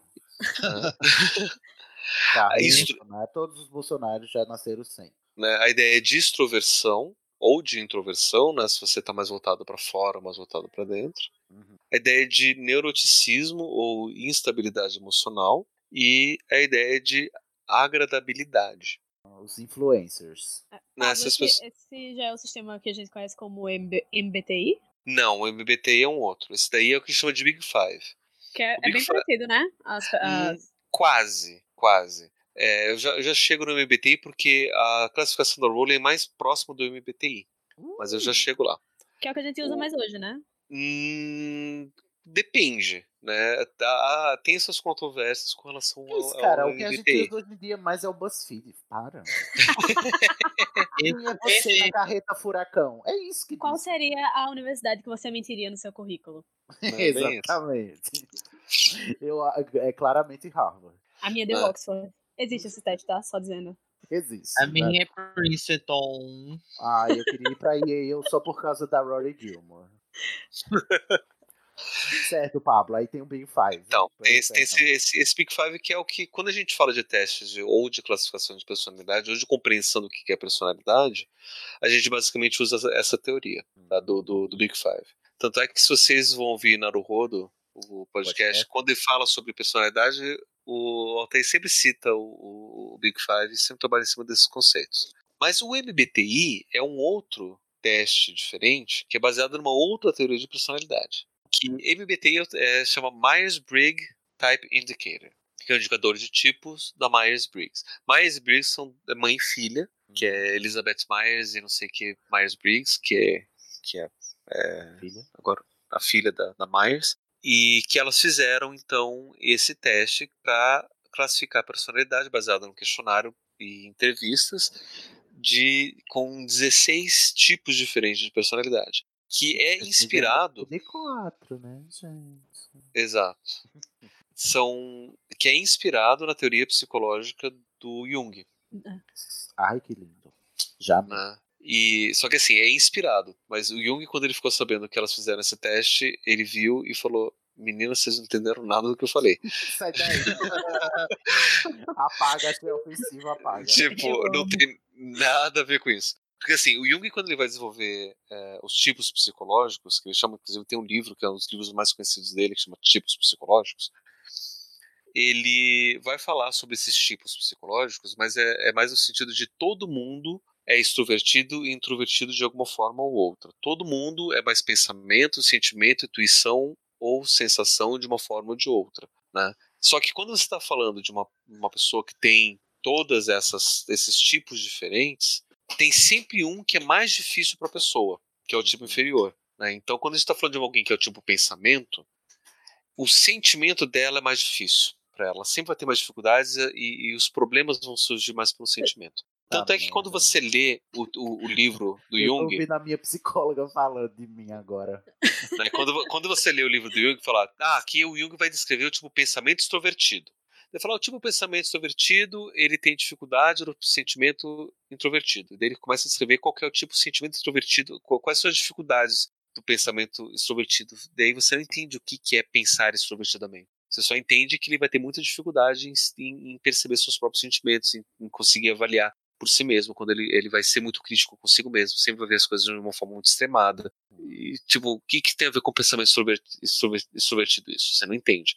E, e- e acaba sendo um pouco confuso isso, porque na verdade ele está dando um manual clínico para o psicólogo clínico, na hora de estar tratando do paciente dele na clínica, de perceber que quando ele está sofrendo muito, é o tipo inferior que está falando. né? São as questões inconscientes que estão aparecendo ali através dessa dificuldade. E aí a Myers e a Briggs eles pegaram isso e fizeram uma classificação a partir do tipo superior, principal. E para Jung você não tem como fazer isso, porque na verdade, por mais que, por exemplo, no meu caso, eu sou tipo pensamento introvertido, mas baseado na minha dificuldade do sentimento extrovertido. É, eu não vou ser sempre pensamento e sempre introvertido. Tem momentos que você é extrovertido. Quando eu estou dando aula, por exemplo, estou sendo puramente extrovertido dando aula. Sim, porque você tá Ah. fazendo a ação pra fora, né? Extrovertido. Estou fazendo ação para fora, exatamente, né? diz respeito E- a isso, não diz respeito a você ser escandaloso e. e Exatamente. né? Né? E ali, por exemplo, eu posso estar sendo pensamento, não necessariamente um pensamento, porque já que o meu pensamento é extrovertido, mas eu vou estar sendo sensação extrovertido quando estou dando aula, por exemplo, ou intuição extrovertida, que são os meus tipos secundários. né? Então você tem muita dificuldade, e isso é uma dificuldade, inclusive, técnica na hora da gente poder fazer a avaliação do MBTI, porque se tecnicamente toda a resposta que eu estou dando para um teste é uma resposta extrovertida, já que está sendo de dentro para fora, Então como é que eu vou avaliar se você é se introvertido. eu sou introvertido. Então sempre vou ter essa dificuldade para quem de fato é introvertido. Né? É, então já começa a ter esses, esses problemas ali na hora de você poder fazer um teste nesse sentido. Né? É E- o introvertido de Schrödinger, né? Você é É. introvertido ao mesmo tempo. Mas Mas, não- na mas- hora que você É, no descobre. caso, seria o problema da própria ferramenta, né? Do É, próprio o- sistema de avaliação. exatamente. Né? Então, mas, mas dentro da teoria junguiana, você, todo mundo é introvertido e extrovertido dependendo da situação. Tem um, Do a gente, momento, né? Ah, é, tem um momento que eu sou mais extrovertido, tem um momento que eu sou mais introvertido, são, são ferramentas que a gente É por usa. isso que ele disse que, não, que elas não entenderam assim, né? Porque É, elas estão dizendo que, na verdade, estão fazendo o teste para determinar o que você é, quando na verdade o Isso. que o Jung está dizendo é que todo mundo é tudo em determinado, determinado nível, Contexto. dependendo dessa situação. Entende? Basicamente isso. Então o que elas fizeram basicamente foi uma astrologia em cima da teoria dele. Rapaz, agora pegou pesado. Então, assim, você nasceu. Você. Ah, então você é virginiano, então você é assim, né? Então você é Entendi. tipo pensamento extrovertido, então você é assim. Né? Você E é INFT, então temos 16 signos. você tem 16, exatamente. Entendi. Né? Quando é que a daí gente só- faz esse teste para eu saber meu signo aqui? Isso daí você joga no Google, você acha várias, várias adaptações é, do, do MBTI com certo grau de, de, Fidelidade. de, de fidelidade. personagens MBTI, assim, dependendo da- do signo, um dos 16, você encontra também no Google os personagens que são daquele signo MBTI, entendeu? Exatamente. O pior é que É do- a- a- alguns que eu tinha visto é, dividia mesmo as, as pessoas em ativistas, aventureiros, é, sa- influenciadores, um de acordo personagem com... que é aventureiro, adora? O que, o que é exatamente.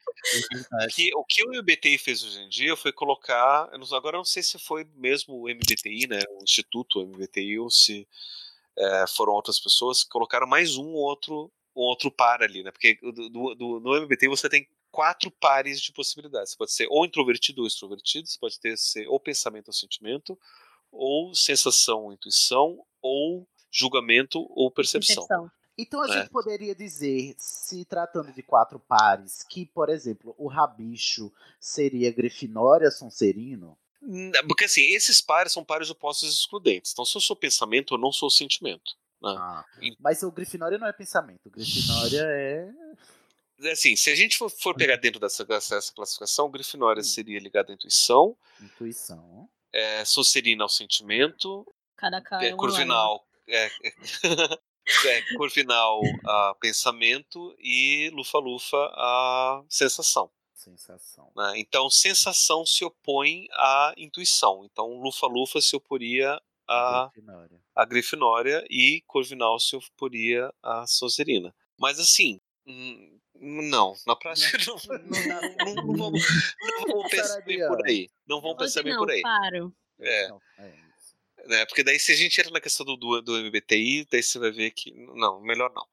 Mas aí o que Mas, acontece, né? A JK, Deixa eu só fazer um chamado aqui, né? Um call to action para os alô-rumores. Né, faça o seu teste aí MBTI e diga qual é o seu signo MBTI aí pra gente comentar nos próximos. e depois, né, e, e- e aí depois veja se tem a ver com a sua casa também de, Sua casa de de. Porque a minha E depois hipótese procure personagens com o mesmo signo BTI que você. E ver se também se encaixa dentro da, da, da, da, da sua casa. Caso. Porque assim, a minha hipótese mesmo, e não só a minha, mas muita gente que estuda é, Harry Potter e, e psicologia e, e personalidade, é que é que ó, o chapéu seletor ele funciona como esse- esse, é, um- uma versão mais simplificada do MBTI. Porque ele vai falar qual, que, qual desses quatro é o seu principal. Se você é mais pensamento, mais sentimento, mais intuição, mais sensação. E daí independente dos seus secundários ou do seu inferior. E aí o a, é mais pensamento, não é isso? Por, por Isso. assim dizer, né? E Grifinória é mais Exatamente. intuição e por assim vai. isso, Ok. né? E a J.K., quando ela vai desenvolver essa classificação de casas, levando mais em conta essa, essa questão da, da, da personalidade ou do que a pessoa precisa desenvolver, ela está levando em consideração essa classificação do, do Jung, essa classificação do, do que foi, foi popularizada pelo, pelo MBTI. Ah.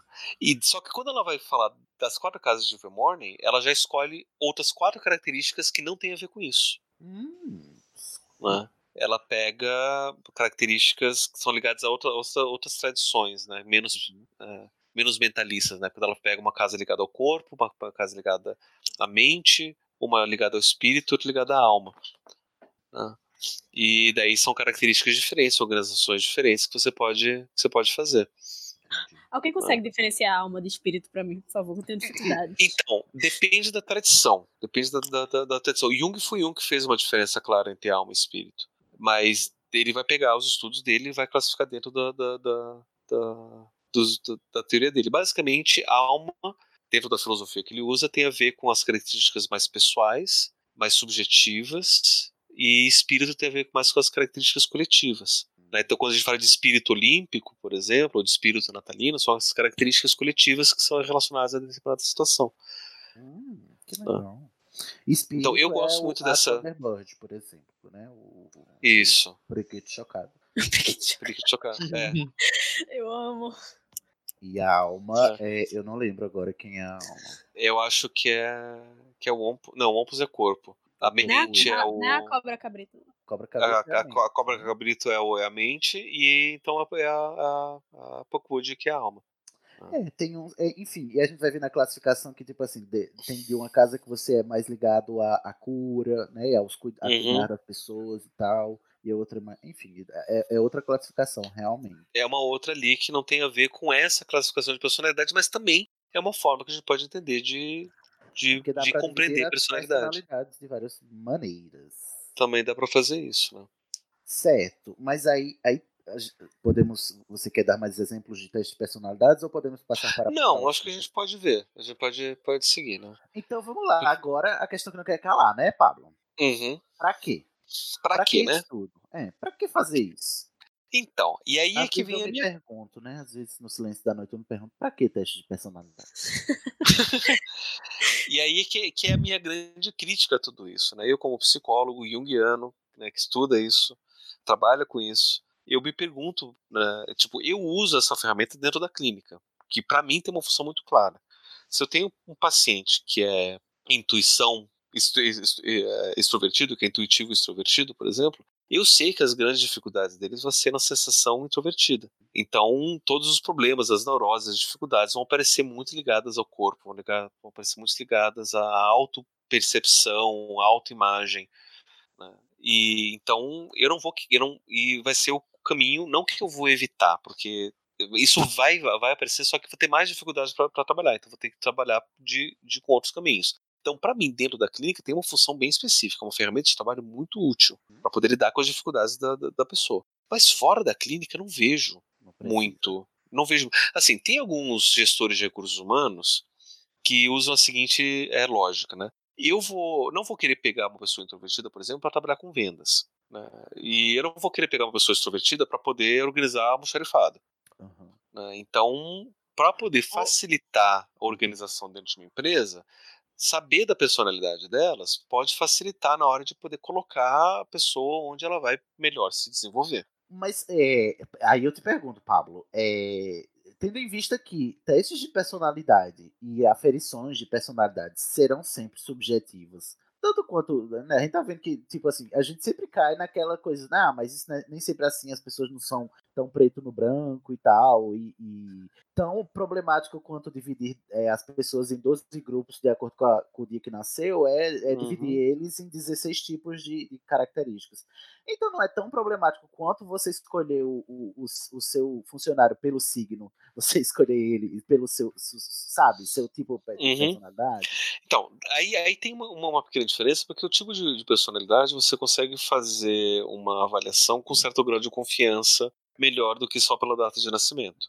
Você vai fazer entrevistas, você vai fazer questionários, você vai fazer uma, um- uma avaliação bem mais pers- personalizada do que só diga data, hora e local de nascimento. E empírica também, né? Porque na medida É. que você está testando a pessoa, você está vendo é, ali Você consegue ver. como é que Então, ela assim, se comporta. Entre mapa astral e o teste do MBTI, o, o teste dá de 10 a 0 em cima de, de mapa Ah, astral. que pena. Ah, vai. saber essas, essas possibilidades. Eu estou chocado. Porém, Ah, porém, ele entra no mesmo problema que eu tinha falado lá no começo, de Uhum. que você acaba entrando nas, nas profecias eh, realizatórias. Entendi. né? Ou seja, você pega alguém que é introvertido, você vai dizer, então você vai ficar aqui no almoxarifado, em vez de ir para vendas, É, o cara, porque você é introvertido, ele pode até se sentir mais confortável ali e ele não vai querer fazer nada diferente. Né? E já que ele tem essa facilidade, ele vai ficar lá trabalhando no almoxarifado, vai ficar feliz, ditoso, mas ele não vai querer crescer. Vai ele não vai querer é se desenvolver. No almoxarifado você só tem como ser introvertido, não tem como ser outra coisa. né? Exatamente. E aí. Né? é, E ele não vai você se é desafiar. introvertido porque trabalha no almoxarifado ou você trabalha no almoxarifado porque é introvertido? Fica introvertido. E aí ele não vai se desafiar, ele não vai aprender, não vai crescer e vai ficar ali. Né? Ele pode até ficar muito confortável ali. Mais confortável do que se ele fosse colocado numa situação de vendas, onde ele vai ter, precisar desenvolver habilidades que ele não tem. Porém, se você pega um introvertido e consegue curar e tratar e cuidar dessa pessoa numa situação de vendas, ele pode se transformar num excelente vendedor. Né? Porque introvertidos têm insights diferentes que extrovertidos não têm, e vice-versa. Então, seria um já que vendedor diferente, né? ele seria um vendedor diferente, quem sabe ele poderia perceber questões de determinados clientes que os extrovertidos não, não percebem. Por exemplo, talvez um vendedor introvertido soubesse respeitar mais clientes que são introvertidos e que se sentem desconfortáveis com esses vendedores. Ah, mas olha só, você já tentou isso daqui, isso já. Né? O introvertido. vender para esses introvertidos mais facilmente do que o extrovertido. Exatamente. Que incomoda, Ex- né? Exato. Me ajuda, senhor. Posso ajudar, senhor? né? Inferno. Então, assim, mas aí é muito mais um trabalho do gestor de saber cuidar desses funcionários, sabendo dessas características, do que já falar, então você é aqui, então você vai fazer isso. Nossa, Pablo, quando eu abrir minha firma, você vai ser meu gestor de RH, tá? Ah, obrigado, Sidney. Eu agradeço. agradeço a promessa de emprego. cargo, Eu, né, nos, nos- nos dias tempos de atuais, hoje, né? nos tempos atuais, ter a promessa de emprego é sempre muito bem-vindo. Muito bem, né? Muito bem. Né? E, aí, e aí é que vem, por exemplo, o problema se a gente vai pensar isso em Hogwarts também. Hum. né? Então a gente pensa, ah, você é da, da Corvinal, então você é uma pessoa mais inteligente, certo? É, não necessariamente, né? Porque a gente tem, por exemplo, uma pessoa idiota como o Lockhart. Mas que porque tava na Corvinal se achava inteligentão, né? Se Porque na achava Corvinal mal. você só pode ser inteligente. Tendo Exatamente. visto tudo que o Pablo falou agora, é, é bem problemático mesmo a gente colocar um monte de gente igual pra conviver no mesmo canto. É, E porque eles vão- autoafirmando, né? é, e porque vão estagnar ali. Uhum. É muito mais difícil ter. Eu quero pensar no Rabicho também. O Rabicho só tinha a opção de ser corajoso, ser bravo. Né? Uhum. E ele ficou, ele pirou na batatinha e, e foi pro outro lado, entendeu? Ele foi pro cúmulo da covardia. Uhum. Só que aí a gente vê, por exemplo, alguns casos é, é, diferentes, né?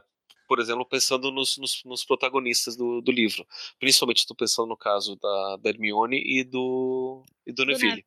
Nev- É, do Neville. Né? Porque eles foram colocados na, Corvina, na, na Grifinória não por conta das características de coragem que eles, que eles já demonstravam, mas por conta do potencial que eles precisavam demonstrar. né? E aí a gente vê, por exemplo, que a inteligência da, da, da Hermione não é uma inteligência típica da Corvinal. É Corvinal. Que é uma inteligência de você pensar fora da caixa, de você pensar em coisas malucas e- abstrata, e, né? e abstratas. Ela é uma inteligência muito mais prática, muito mais de, de, de, de execução. As coisas, de executar. Exato. Né? Então, é, é- Na verdade, e o chapéu ali, seletor é o gestor de RH que bota o introvertido pra ser vendedor. é, mais ou menos, né? Assim, você você você tem potencial para vendas, por mais que você seja extrovertido, você vai lá. Né? Uhum. Vai, vai, vai desenvolver. E é isso que eu imagino, por exemplo, que ele tentou fazer com o Rabicho. Porque já Hum. que ele tinha essa coragem muito forte, ele estando no meio de pessoas mais corajosas, quem sabe ele pudesse desenvol- desenvolver essa coragem. E eu vejo que o Rabicho conseguiu fazer isso tipo, como o último ato da vida dele, literalmente. Foi quando ele conseguiu ter coragem para defender aquilo que ele realmente acreditava. né? Mas isso ele só conseguiu desenvolver porque ele conviveu com pessoas assim. Né? Que ele teve essa influência para poder desenvolver aquilo que faltava nele. Então, assim, é, a gente pode pensar o papel seletor, e aí, obviamente, né, a, a, a, é aqui entra a genialidade da, da, da autora nisso, de como que a gente vai promover um pouco de diversidade e variação, ainda considerando essas caixinhas, essas caixinhas né? Então a gente vê, por exemplo, por mais que Corvinal seja é, casa dos inteligentes, e daí a gente vê, por exemplo, é, o Phyllis Flitwick, que talvez seja um dos professores mais inteligentes de Hogwarts, né, pelo menos considerado, a gente tem Luna Lovegood também, que ela a gente não vai considerar ela classicamente inteligente. Da, pelo menos da forma como, como o Flitwick é, Ela se, é puro é, se pensamento, né? Mas não inteligência, né? Dele. Mas ela tem uma, mas ela tem uma, uma sensibilidade intelectual que, que é próprio do que se pretende ser Corvinal. Não, E falando do Flitwick Hã? também, voltando um pouco, né? Ele, ele é muito inteligente, mas Segundo consta, ele é o maior duelista de seu tempo, né? Ele não Exatamente. E você esperaria de um grifinório, não é mesmo? Uhum. E ele também é a pessoa mais gentil, o professor mais gentil que tem em eu amo Que você esperaria de um um Lufano. Uhum. É, o Flitwick é a fada sensata, né? Tem todas Agora- as fadas boas, menos a Sonserina.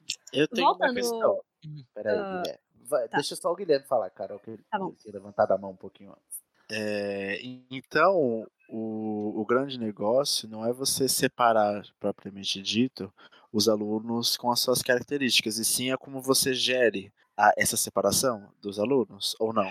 Então, é, a, a gestão é sempre, sempre muito importante, né? É, eu, eu costumo dizer, pelo menos em, em- psicologia, que não importa o que, sempre é mais importante o como. Né? Então, se você chega e fala, ah, tenho depressão, depressão é o quê? Tipo, a depressão em si, ela, ela não importa tanto quanto como que você vive a depressão. Se você vai deixar essa depressão tipo, te paralisar, ou se você vai utilizar a sua depressão como oportunidade para você poder refletir, diminuir as, as coisas, usar uma oportunidade para você mudar de rumo na, na, na, na, na- sua vida. Né?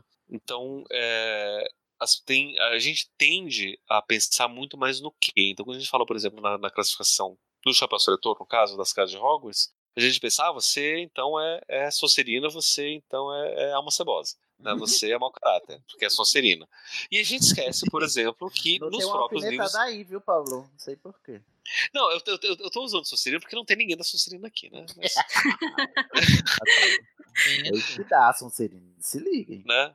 É, mas assim, a gente esquece que nos próprios livros aparecem vários personagens da Sonserina que são excelentes pessoas. Né? O que mais é, Mas tem isso aí já é bondade sua, mas isso aí é um problema da Rowling. Isso não é, isso é um problema da, casa, né? da Just Kidding. É, mas assim, aparece. é, De, de cara a gente consegue pensar no. no. no, no Horace. E não, no Merlin também. Slughorn.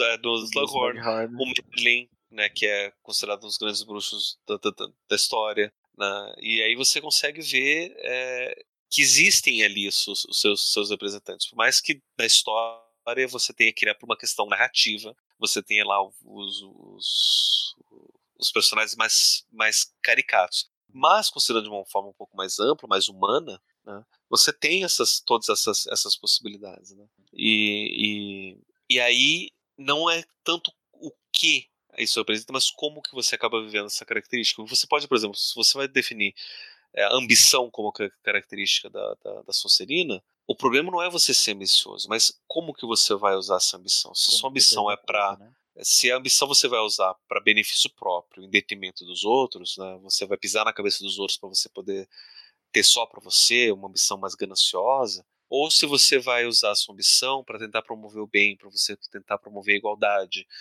para você poder fazer é, é, ser um líder de um, de, de um povo, né? Um, objetivo maior. Tanto que, Sim, assim, você- é, a, a nossa cultura brasileira vê a ambição como uma coisa muito ruim, mas, assim, principalmente fora do Brasil, digamos assim, em eixo dos Estados Unidos, é uma característica desejável as pessoas não querer ficar estagnado. Serem ambiciosos. A diferença entre a ambição e a ganância, né? Que a ganância que é o pecado, né? A ambição, não. não. Aham. E, e aí a gente pode ver, por exemplo, até mesmo a questão da, da, da, da inteligência do, do- da, da, da Corvinal, que inteligência a gente nunca vai dizer que é uma coisa ruim, mas dependendo de como a gente usa a inteligência, pode ser uma coisa péssima, né? Por exemplo, eu posso utilizar a inteligência para poder subjugar outras pessoas, né? Se eu me acho melhor do que as outras pessoas. Como é o caso É. do, do próprio Lockhart, né? Aham. Mas no caso ele não tinha inteligência, ele só, ele só se Ele- achava mesmo. Não, Ele mas ele, é- mas, mas ele sabia enganar muito bem. Ele sabia fazer Ele sabia fazer- histórias. Ele sabia fazer papel. feitiços de, de memória, né? Lembra? Ele sabia fazer o papel de, de figurão, mesmo não sendo. Ele era um ator, né? Mas assim, a gente, mas tem, tem muita gente, por exemplo, que a gente vê que, são, que é muito inteligente, que acaba não usando a inteligência para se colocar acima do- da- das outras pessoas, não ligando muito, muito para elas, daí vê que essa inteligência é utilizada de uma forma péssima. né? Então é, é, é muito mais De importante novo, é o como que você falando, trabalha gente. Não é o que você é, é o que você, é as escolhas que você faz, né? Uhum. Ai, o Dumbledore sabido. Cristal lapidado sem Sabia o tempo todo e a gente não, viu. Cristal barbudo, igual Lula. Lula é Dumbledore, repassa. Repassa. Ó, alguém tem alguma pergunta, Pablo? Ninguém, eu vou passar para outra Então, pergunta. então quer dizer que os fundadores de Hogwarts não estavam 100% errados quando segregaram os alunos. Então, É o é, veredito. inclusive, É o. Ó, você um Então. gancho Ótimo, para a última pergunta que é, Pablo. É Hum. saudável isso, de dividir crianças de 11 anos em casas, de acordo com sua característica, estimulando E sem a e sem- rivalidade? Falar Então. que ainda nessa idade as, as crianças não têm sua personalidade tão definida assim. Esse Você tipo, acha, Pablo, 10, tal 11 anos, como- você, ah, essa criança vai ser ambiciosa, ponto. Então, você aí a acha, gente Pablo, tem que pensar. tal como Dumbledore, você acha que a gente né, escolhe muito cedo, seleciona muito cedo? Então, aí a gente tem que pensar em duas coisas diferentes, né? Uma coisa é levando em consideração o, as escolas e modelo pedagógico e, e, e como que a gente trabalha com tudo isso. E aí a gente pode considerar, por exemplo, que competitividade e esse tipo de coisa, né? Como que a gente vai trabalhar dentro das escolas. Isso já acontece né, em todas as, toda a nossa sociedade, em todos os lugares. É, Então, a gente vive organizar num mundo competitivo por, por definição, né? Infelizmente. né? Então, organizar em casas é só um- um- uma consequência disso, né? É, e outra coisa é a gente pensar que a gente está falando de um universo mágico criado na cabeça de uma, de uma pessoa e, e que nesse universo mágico a gente tem profecias e tem é, destinos e tem outras coisas que no nosso mundo a gente não tem. Então a gente pode pensar que não só o chapéu ele é meio legilimamente, mas ele também tem uma tem certos poderes para preditivos no sentido para ver e proféticos e, e- ou pelo menos prospectivos para ver é, a tendência melhor da pessoa de poder lidar em determinadas situações melhor do que em outras, né? Mas E essa divisão tem uma função pedagógica aqui, como está aqui na pauta. É. Então, aí é, é, é- é o que a gente pode pensar, porque eu sou sempre favorável à diversidade como ferramenta pedagógica. né? E então, se a gente vai pensar nessa organização, eu acho muito mais favorável você ter diferenças do que você ter é, igualdades. Porém, as nossas, nossas escolas já fazem isso. Só que em vez de separar por traços de personalidade, separa por ano de nascimento. Ou seja, em vez de organizar pelo horóscopo orient, é, ocidental, organiza pelo horóscopo chinês. Entendi. Tanto é que só. você entra na escola, é matriculado com todo mundo com no seu mesmo signo chinês. Isso E é você mesmo. vai estudando com todo mundo Do do seu mesmo signo chinês até você se formar. Ai, o, a galera do porco é um chiqueirinho, literalmente. né? Amo. Então. e aí, e aí é, é, é o mesmo problema. Entende?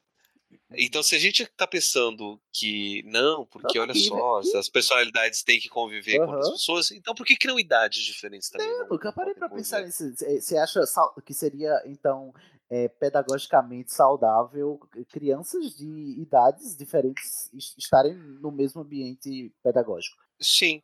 E isso que a gente chama, por exemplo, de escolas interseriadas. Hum, nossa, que interessante. Nunca ouvi É falar interseriação. disso. Sim. Não sabia que Existem muitas escolas. Trabalho em uma, inclusive, que é assim. Ai, que legal, Paulo. E aí, você, acha, você nota uma diferença muito gritante? Sim, e é brilhante o trabalho, porque você vê, por exemplo, que um, uma, é, é ensino médio, então são só três, três anos de diferença que estão lá. O aluno que está entrando no ensino médio, aquele que está saindo, eles estão trabalhando juntos na mesma atividade. Então, aquele que está sendo que consegue ensinar para aquele que está entrando. E aquele que está entrando consegue aprender com, a- com, com um colega que, tá, que já passou por outras experiências, que consegue passar para ele. Então, você consegue ter muito mais variedade ali. Que massa, nossa. Né? Parece muito positivo e promissor mesmo, parando pra pensar. E ao mesmo tempo, talvez seja interessante né, a gente repensar essas, essas organizações. né? É- é- eu acho bacana a gente organizar em grupos pequenos. Vamos pensar em casa? A gente pode pensar em casa, sim. E de certa forma, as casas de Hogwarts, ela meio que faz isso, porque você participando da sua casa, ela é uma organização interseriada também. Né? Então, tipo, É você mesmo, seleciona. as pessoas de todas as idades na mesma casa, né? Tem um Né? outro exemplo. A Hum. Armada de Dumbledore também seria isso? Bom, também. É, a Armada de Dumbledore é um- já é uma organização estudantil que ela não. Ela não é É, mas assim, você não tem uma, uma armada de Dumbledore, uma trupe da, da, da- de McGonagall e, e- grupos diferentes que daí você escolhe em qual que você vai se alistar para que elas em si sejam grupos diferentes, né? A Armada do Dumbledore é uma organização estudantil que, né, você vai fazer organização estudantil. Mas eu acho que a pergunta Pra- do, Guilherme é mais no sentido de na armada de Dumbledore tá o Harry, que é do quinto ano, ensinando pra Isso. pessoas de outras turmas, né? De Ah, É, sim. no caso, sim, Sim. Da, da, da convivência e de Sim. dar diferentes experiências diferentes também. E de casas diferentes também. de né? De Casa casos diferente. diferentes. Todas as casas Mas- Então ali, É. ali eh, seria um exemplo, por exemplo, do que eu. né, é um exemplo do que eu diria que seria um- uma casa pedagogicamente saudável, né? Ou seja, que massa. todo mundo diferente podendo aprender junto. E a gente poderia Nossa. pensar, assim, Quer dizer que Quando- quando- é o quando a gente- cristal pedagógico agora também, né? Para pedagógico. Não Porque quando a gente pensa- que eu tô vendo o Sidney passando pano para o Harry agora. Amigo, você não ouviu o episódio 48 aí? Sidney, é, Sidney ainda não superou a penseira do Harry. Querido, Altos esse níveis de pano, botação de pano. esse navio já, já partiu há muito. Hoje eu sou fã número um do Harry. Passaram pano pro Essa- Harry da Ordem. É só isso que eu digo. Ai, foi ótimo. O Harry é maravilhoso, cristal lapidado, sem defeitos, Harry. Hoje Ah, acho. tá. Mas, assim, ô Paulo, ô, ô Pablo, desculpa. É, como tu falou assim, que tinha algum, é, meio que não se escolhia é, em que grupo participava, há em Hogwarts outras organizações estudantis. Tipo, é, a- é, a gente tem mencionado no, no livro o Clube de Bexigas, o Clube de Feitiços e por aí vai. Os clubes. Uhum. É, também. Então, esse- esse- esses clubes- escolas, né? Hoje. Sim. E, e mais ou menos quando a gente vê, por exemplo, na, na- na organização das casas, no- nas escolas reais lá na, na- Inglaterra, nos Estados Unidos, ele mais ou menos acontece assim, né? Então, se você tem, por exemplo, uma escola pequena lá com, sei lá, 100 alunos, 200 alunos, que tem quatro casas, eles meio que se organizam também dentro dessas casas para poder fazer grupos de estudos e para poder é, fazer competições internas e entre as próprias casas também. Né? Então, é, e, e essas organizações, elas são organizações que tentam promover uma integração também interseriada, né? e, e elas não vão dividir necessariamente por, por aptidão ou por personalidade. Então é uma forma para você poder acrescentar um nível de, de relacionamento e interação diferente do que só as séries e os estudos. Né? Então acaba sendo muito mais pedagógico do que, que aparece nos livros. Ou seja, gente, a, a conclusão que a gente chega aqui no final deste programa é que tem que acabar o chapéu seletor, não é mesmo? Concordo, por isso que todos amaram a cena que o Valde tacou fogo no chapéu. Não, tem que acabar a seleção. O chapéu seletor pode ficar lá cantando hino todo ano. Eu gosto do chapéu. Deixa o chapéu. Todo ano Livre, ele- a gente fala, Kino! Kino, livre chapéu seletor Alone, chapéu seletor é, fada, né? Cristal é, felpudo. É, mas eu acho que podia ser tiara seletor, ia ser mais bonita. Cristal costurado. Cristal costurado. Exatamente. não. Amamos. Pablo, você tem, você tem alguma coisa para só para arrematar aqui no final deste episódio? Então, eu, o- a seleção do chapéu seletor eu acho ela bem interessante, né? É, e, e a gente saber das nossas, da- dos nossos traços de personalidade principais e fazer esses testes do, do, do Pottermore ou do BuzzFeed que seja, eles ajudam a gente a ter um, a dar pra gente um, um- um grau maior de, de autoconhecimento. E sem, isso é sempre muito bem-vindo. É, e só que ao mesmo tempo que a gente passa a conhecer um pouco mais os nossos pontos fortes, e aí é uma, um, como eu uso isso na clínica, é sempre bom a gente também saber quais são os nossos pontos fracos. O que, que a gente precisa ainda melhorar. E, e no livro, é aí que eu vejo que o chapéu seletor acerta. Porque eu acho que ele também analisa por aí. E aí ele acaba selecionando o que, que precisa ser melhorado. né? E não só aquilo que a pessoa tem de bom. né? Por exemplo, eu imagino o Lockhart sendo colocado na, na, na Corvinal, sabendo que ele é tipo meio idiota, ele tendo a possibilidade de poder aprender como pensar e como utilizar essas características mentais que não tem tanto tão bem desenvolvidos, ele poderia desenvolver melhor, mas ele perdeu essa oportunidade. Imagina a radiação Lockhart na Grifinória. Nossa, Chernobyl. Ia ser o maior É. Chernobyl, maior do que James e Sirius. É, eu acho que talvez esse comentário do Pablo ele, ele faça a gente pensar por uma outra perspectiva, Chapéu Seletor, porque talvez ele escolha por eliminação daquilo que a gente não tem e precisa trabalhar, e não necessariamente daquilo que a gente tem e, e, seja, e precisa desenvolver. Porque se fosse assim, seria veredito Harry ir direto para Sonserina, porque ele tem todas as características, como o próprio Dumbledore fala, que um Sonserina preza. Mas acho que aquilo que, que era de mais é, íntimo no Harry, que seria que fosse preciso ele ser trabalhado, que foi o que levou ele a escolher a Grifinória. Até porque ele, ele tinha que ter coragem de se sacrificar, né? Exatamente. Exatamente. A grande coragem, né? Era o Harry. Olha, depois da penseira do Harry, gente, não fale mal do Harry na minha frente mais, tá? Levantem os pés, galera. A tia está passando pano, vamos lá. Oh, E aí, e, aí, e aí que eu fico pensando, por exemplo, né? Tipo, por que a gente vai colocar os inteligentes na, na, na- na Corvinal? Porque Corvinal não é só casa dos inteligentes. Corvinal é, é- provoca com que a gente use a inteligência para pensar outras coisas diferentes. Né? Não só matemática, não só estudo, que era o que a Hermione tinha de sobra. Né? Mas é a possibilidade da gente poder pensar outras coisas, a gente poder ter outras ideias, para a gente poder explorar outras possibilidades.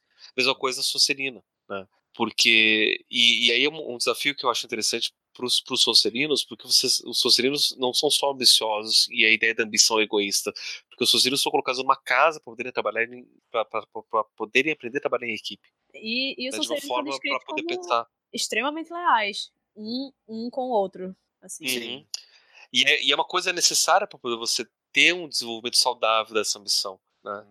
E, bom, o Lufa Lufa é só aproveitar que tá do lado da cozinha e, Ai, É, Lufa, e, Lufa, e a Grifinória também. É porque a Lufa-Lufa, eles não precisam trabalhar nada, entendeu? Porque eles já são perfeitos. Eles já vieram pre... Já- já prontos. tá lá. Pois é. Os Já está lufanos já pronto são para- perfeitos sem defeitos. Pronto para Já entrar. alcançaram o E- Nirvana. E da Grifinória eu acho interessante também e fazer um paralelo com os Weasleys, né? Porque são vários Weasley e a gente percebe que cada um deles procura se sobressair como pessoa singular por conta de serem vários, né? E, tipo, são muitos filhos, muitos irmãos e a gente tem dentro deles Fred e E ao George mesmo- junto, né?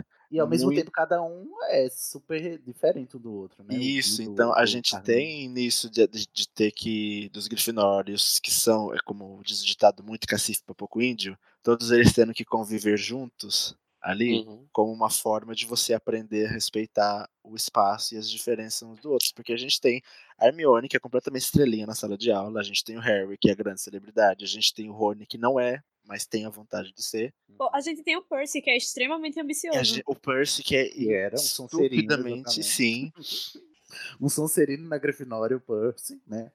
É verdade. Muito que bem. Você quer terminar dizendo alguma coisa, Alex? Ah, nada. Só falar de que. Obrigado por estar aqui de volta. Adorei participar aqui. Falei bem pouquinho porque eu não, eu sou de exatas, eu não, não sou muito, tenho muito papo de cabeça sobre a questão de personalidades e fazendo um jabazinho rapidinho, né? Tem um podcast, o Podesk, que é um podcast sobre Eurovision.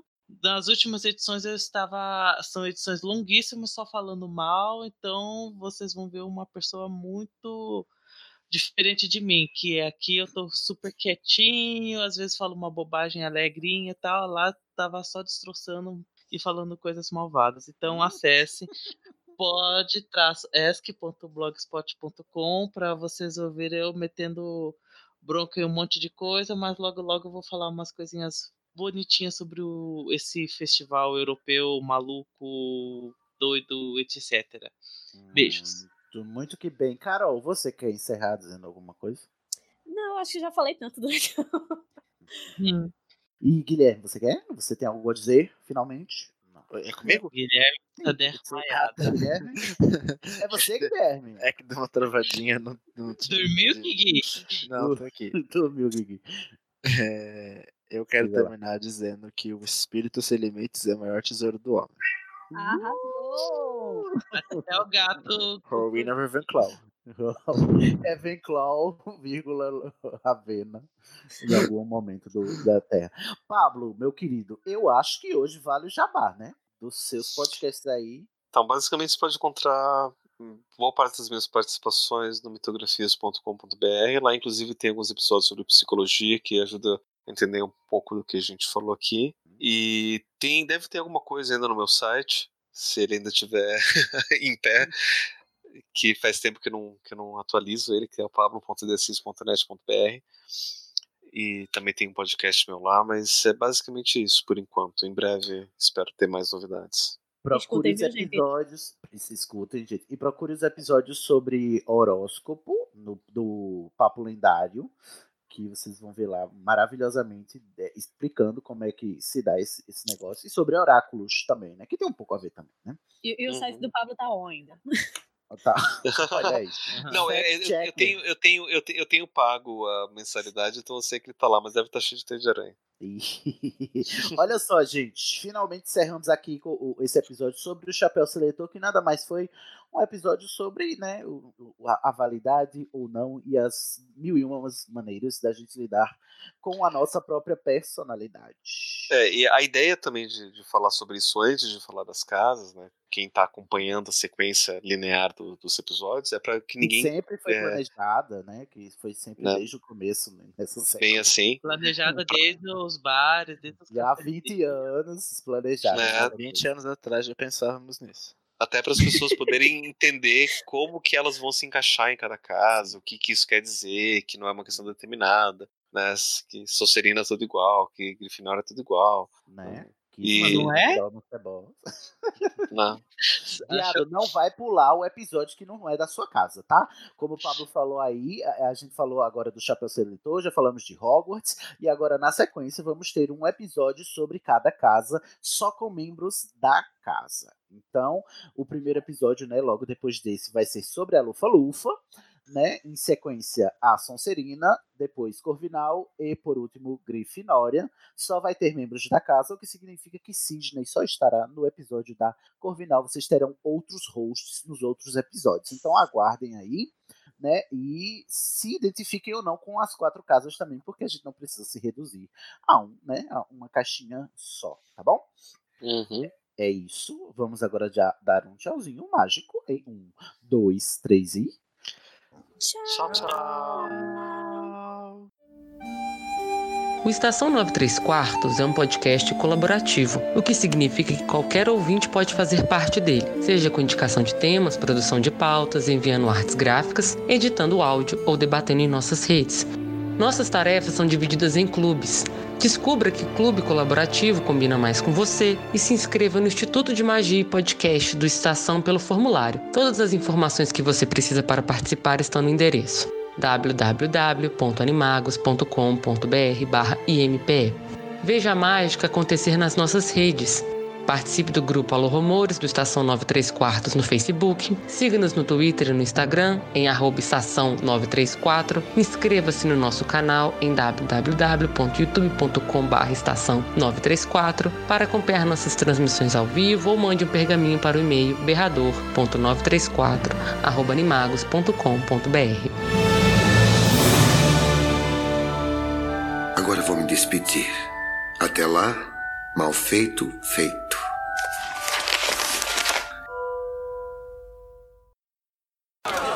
Silêncio! Eu não vou permitir que vocês, durante uma única noite, manchem esse nome comportando-se como babuínos bobocas balbuciando em bando. Tenta dizer isso cinco vezes rápido. Eu adoro a brincadeira de que sempre foi planejado, sendo que foi o Pablo que me obrigou a botar na sequência uma semana atrás. Sim. Muitíssimo planejado, uai. Mas melhor Eu do tinha que eu. tudo, tipo assim, a sequenciazinha pra variar os episódios de penseiro de negócio. Eu Pablo, bote Sidney, na sequência não faz sentido. Bota a mão na cabeça, pensa dois minutos, você vai mudar de ideia sozinho. Na minha cabeça, o planejamento sempre foi esse. Né? Isso aí só não tava na agenda, né? Na minha cabeça tava É. espalhado. Ou seja, Pablo está manipulando uma pessoa que manipula as outras pessoas do estação. Olha, Pablo, você está Exato. criando porcos para o abate, não é mesmo? Tá. Uhum. Eu ouço. Ah, sim. Sim, escuto claro e forte. Engraçado que eu só ouço eco do Felipe, do meu e da Carol. É, eu também, só escuto de ti e de mim. Ah, agora Quando mutei. Sidney e Alex falam, não Peraí. parece eco do Felipe. Nossa, então Peraí. é uma birra. Deixa eu mutar. É uma birra. Olha, melhorou bastante, tá? Felipe, você vai ter que ficar assim, mutadinho. Tudo bem, vou ficar atenta. Descobrimos hoje, né? A plenitude de Sidney. Hum, Qual é a minha plenitude? Não ser afetado pelo eco. Ah, é. É porque o meu ecolocalizador, né? Ela mesma, a não ecoada. Ah, não. Ecólatra. Cadê Guilherme? Eu tinha dito que ele ia reiniciar o computador, que depois ele Ai, não entrava. gente, mas que computador é esse? Um Windows 98?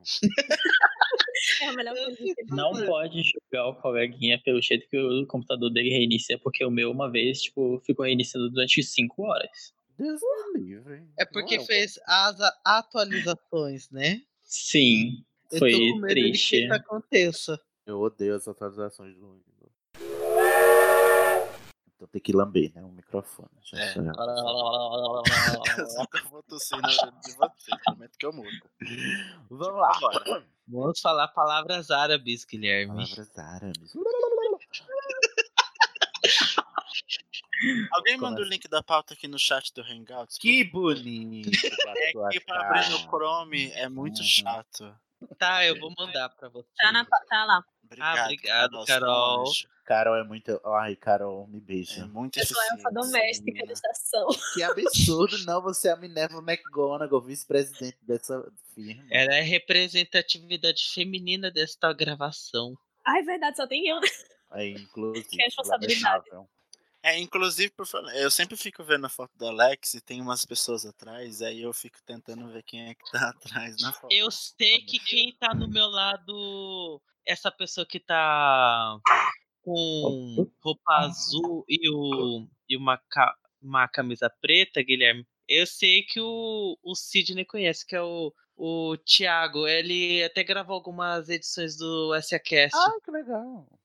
Não, é- não é o Thiago que grava o, o, o Sede no ar, não, tá? E Thiago, então? É por causa que tem O o, Viatroski. o Thiago Costa, que é o Thiago pastor. Ah, Thiago Costa, que é o pastor. Thiago Ele é um Costa. amor de pessoa. Tá. Ah, eu adoro ele também. Mas vamos voltar aqui, né? Vamos focar? Vamos. Focar aqui. Foca. O foco. Certo, On, vamos. on, on, on. Foca. É, não está focando. Sim, já tá, tá, com- tá, tá com macaco hoje. É, mas o nosso programa, o nosso a programa é igual ao Brogleira, né? Que a gente não sabe sempre se vai estar focando. Não sei se A vai gente estar sempre focando, mas vamos lá. Um, dois. Muito querido. Aham, Cláudia, senta lá. Eu sou uma flor, toda espinhuda, cheia de veneno. Flor de Oleandro. Leandro? Oleandro. Olha, não conheço essa flor. É uma flor venenosa. O que é uma de... Ah, Carol sempre trazendo conhecimento, nem parece Grifinória, né, gente? O que essa menina tá fazendo? que que eu Ela tô é? Hermione, total. ah, é Hermione, é a que devia ter ido pra Corvinal e não foi, né? É, cada chapéu. Olha aí, um tema já pra gente discutir. Vamos lá. Começar a falar. Antes de começar, vocês estão me ouvindo? Saúde. Bem, Daquele jeito, Guilherme. Eu já me resignei, mas. Daquele modelo engraçado. Editor, nivela aí, editor. Por favor, editor, que não seja Pobre eu, porque eu não sei fazer isso. Ih,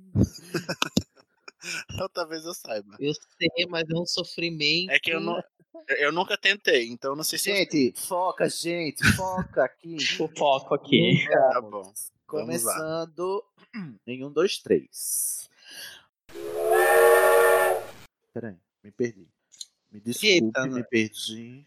Aí a prova que Cid é humano. Que é isso, gente? É claro que eu não sou humano. Que é o Daredevil não significa. Por favor, por favor, editor, bota nos bloopers isso. Cid é uma fada. Querida. é Cullen. Cid é um anjo que veio iluminar a minha vida, que nem dizia em Cinderela Baiana. Inclusive, recomendadíssimo. Beijo. Foco, gente, foco aqui. Vamos voltar. Já, já me encontrei na pauta, já. Chega, basta, muda Brasil. Este podcast foi editado por Foxes Gui.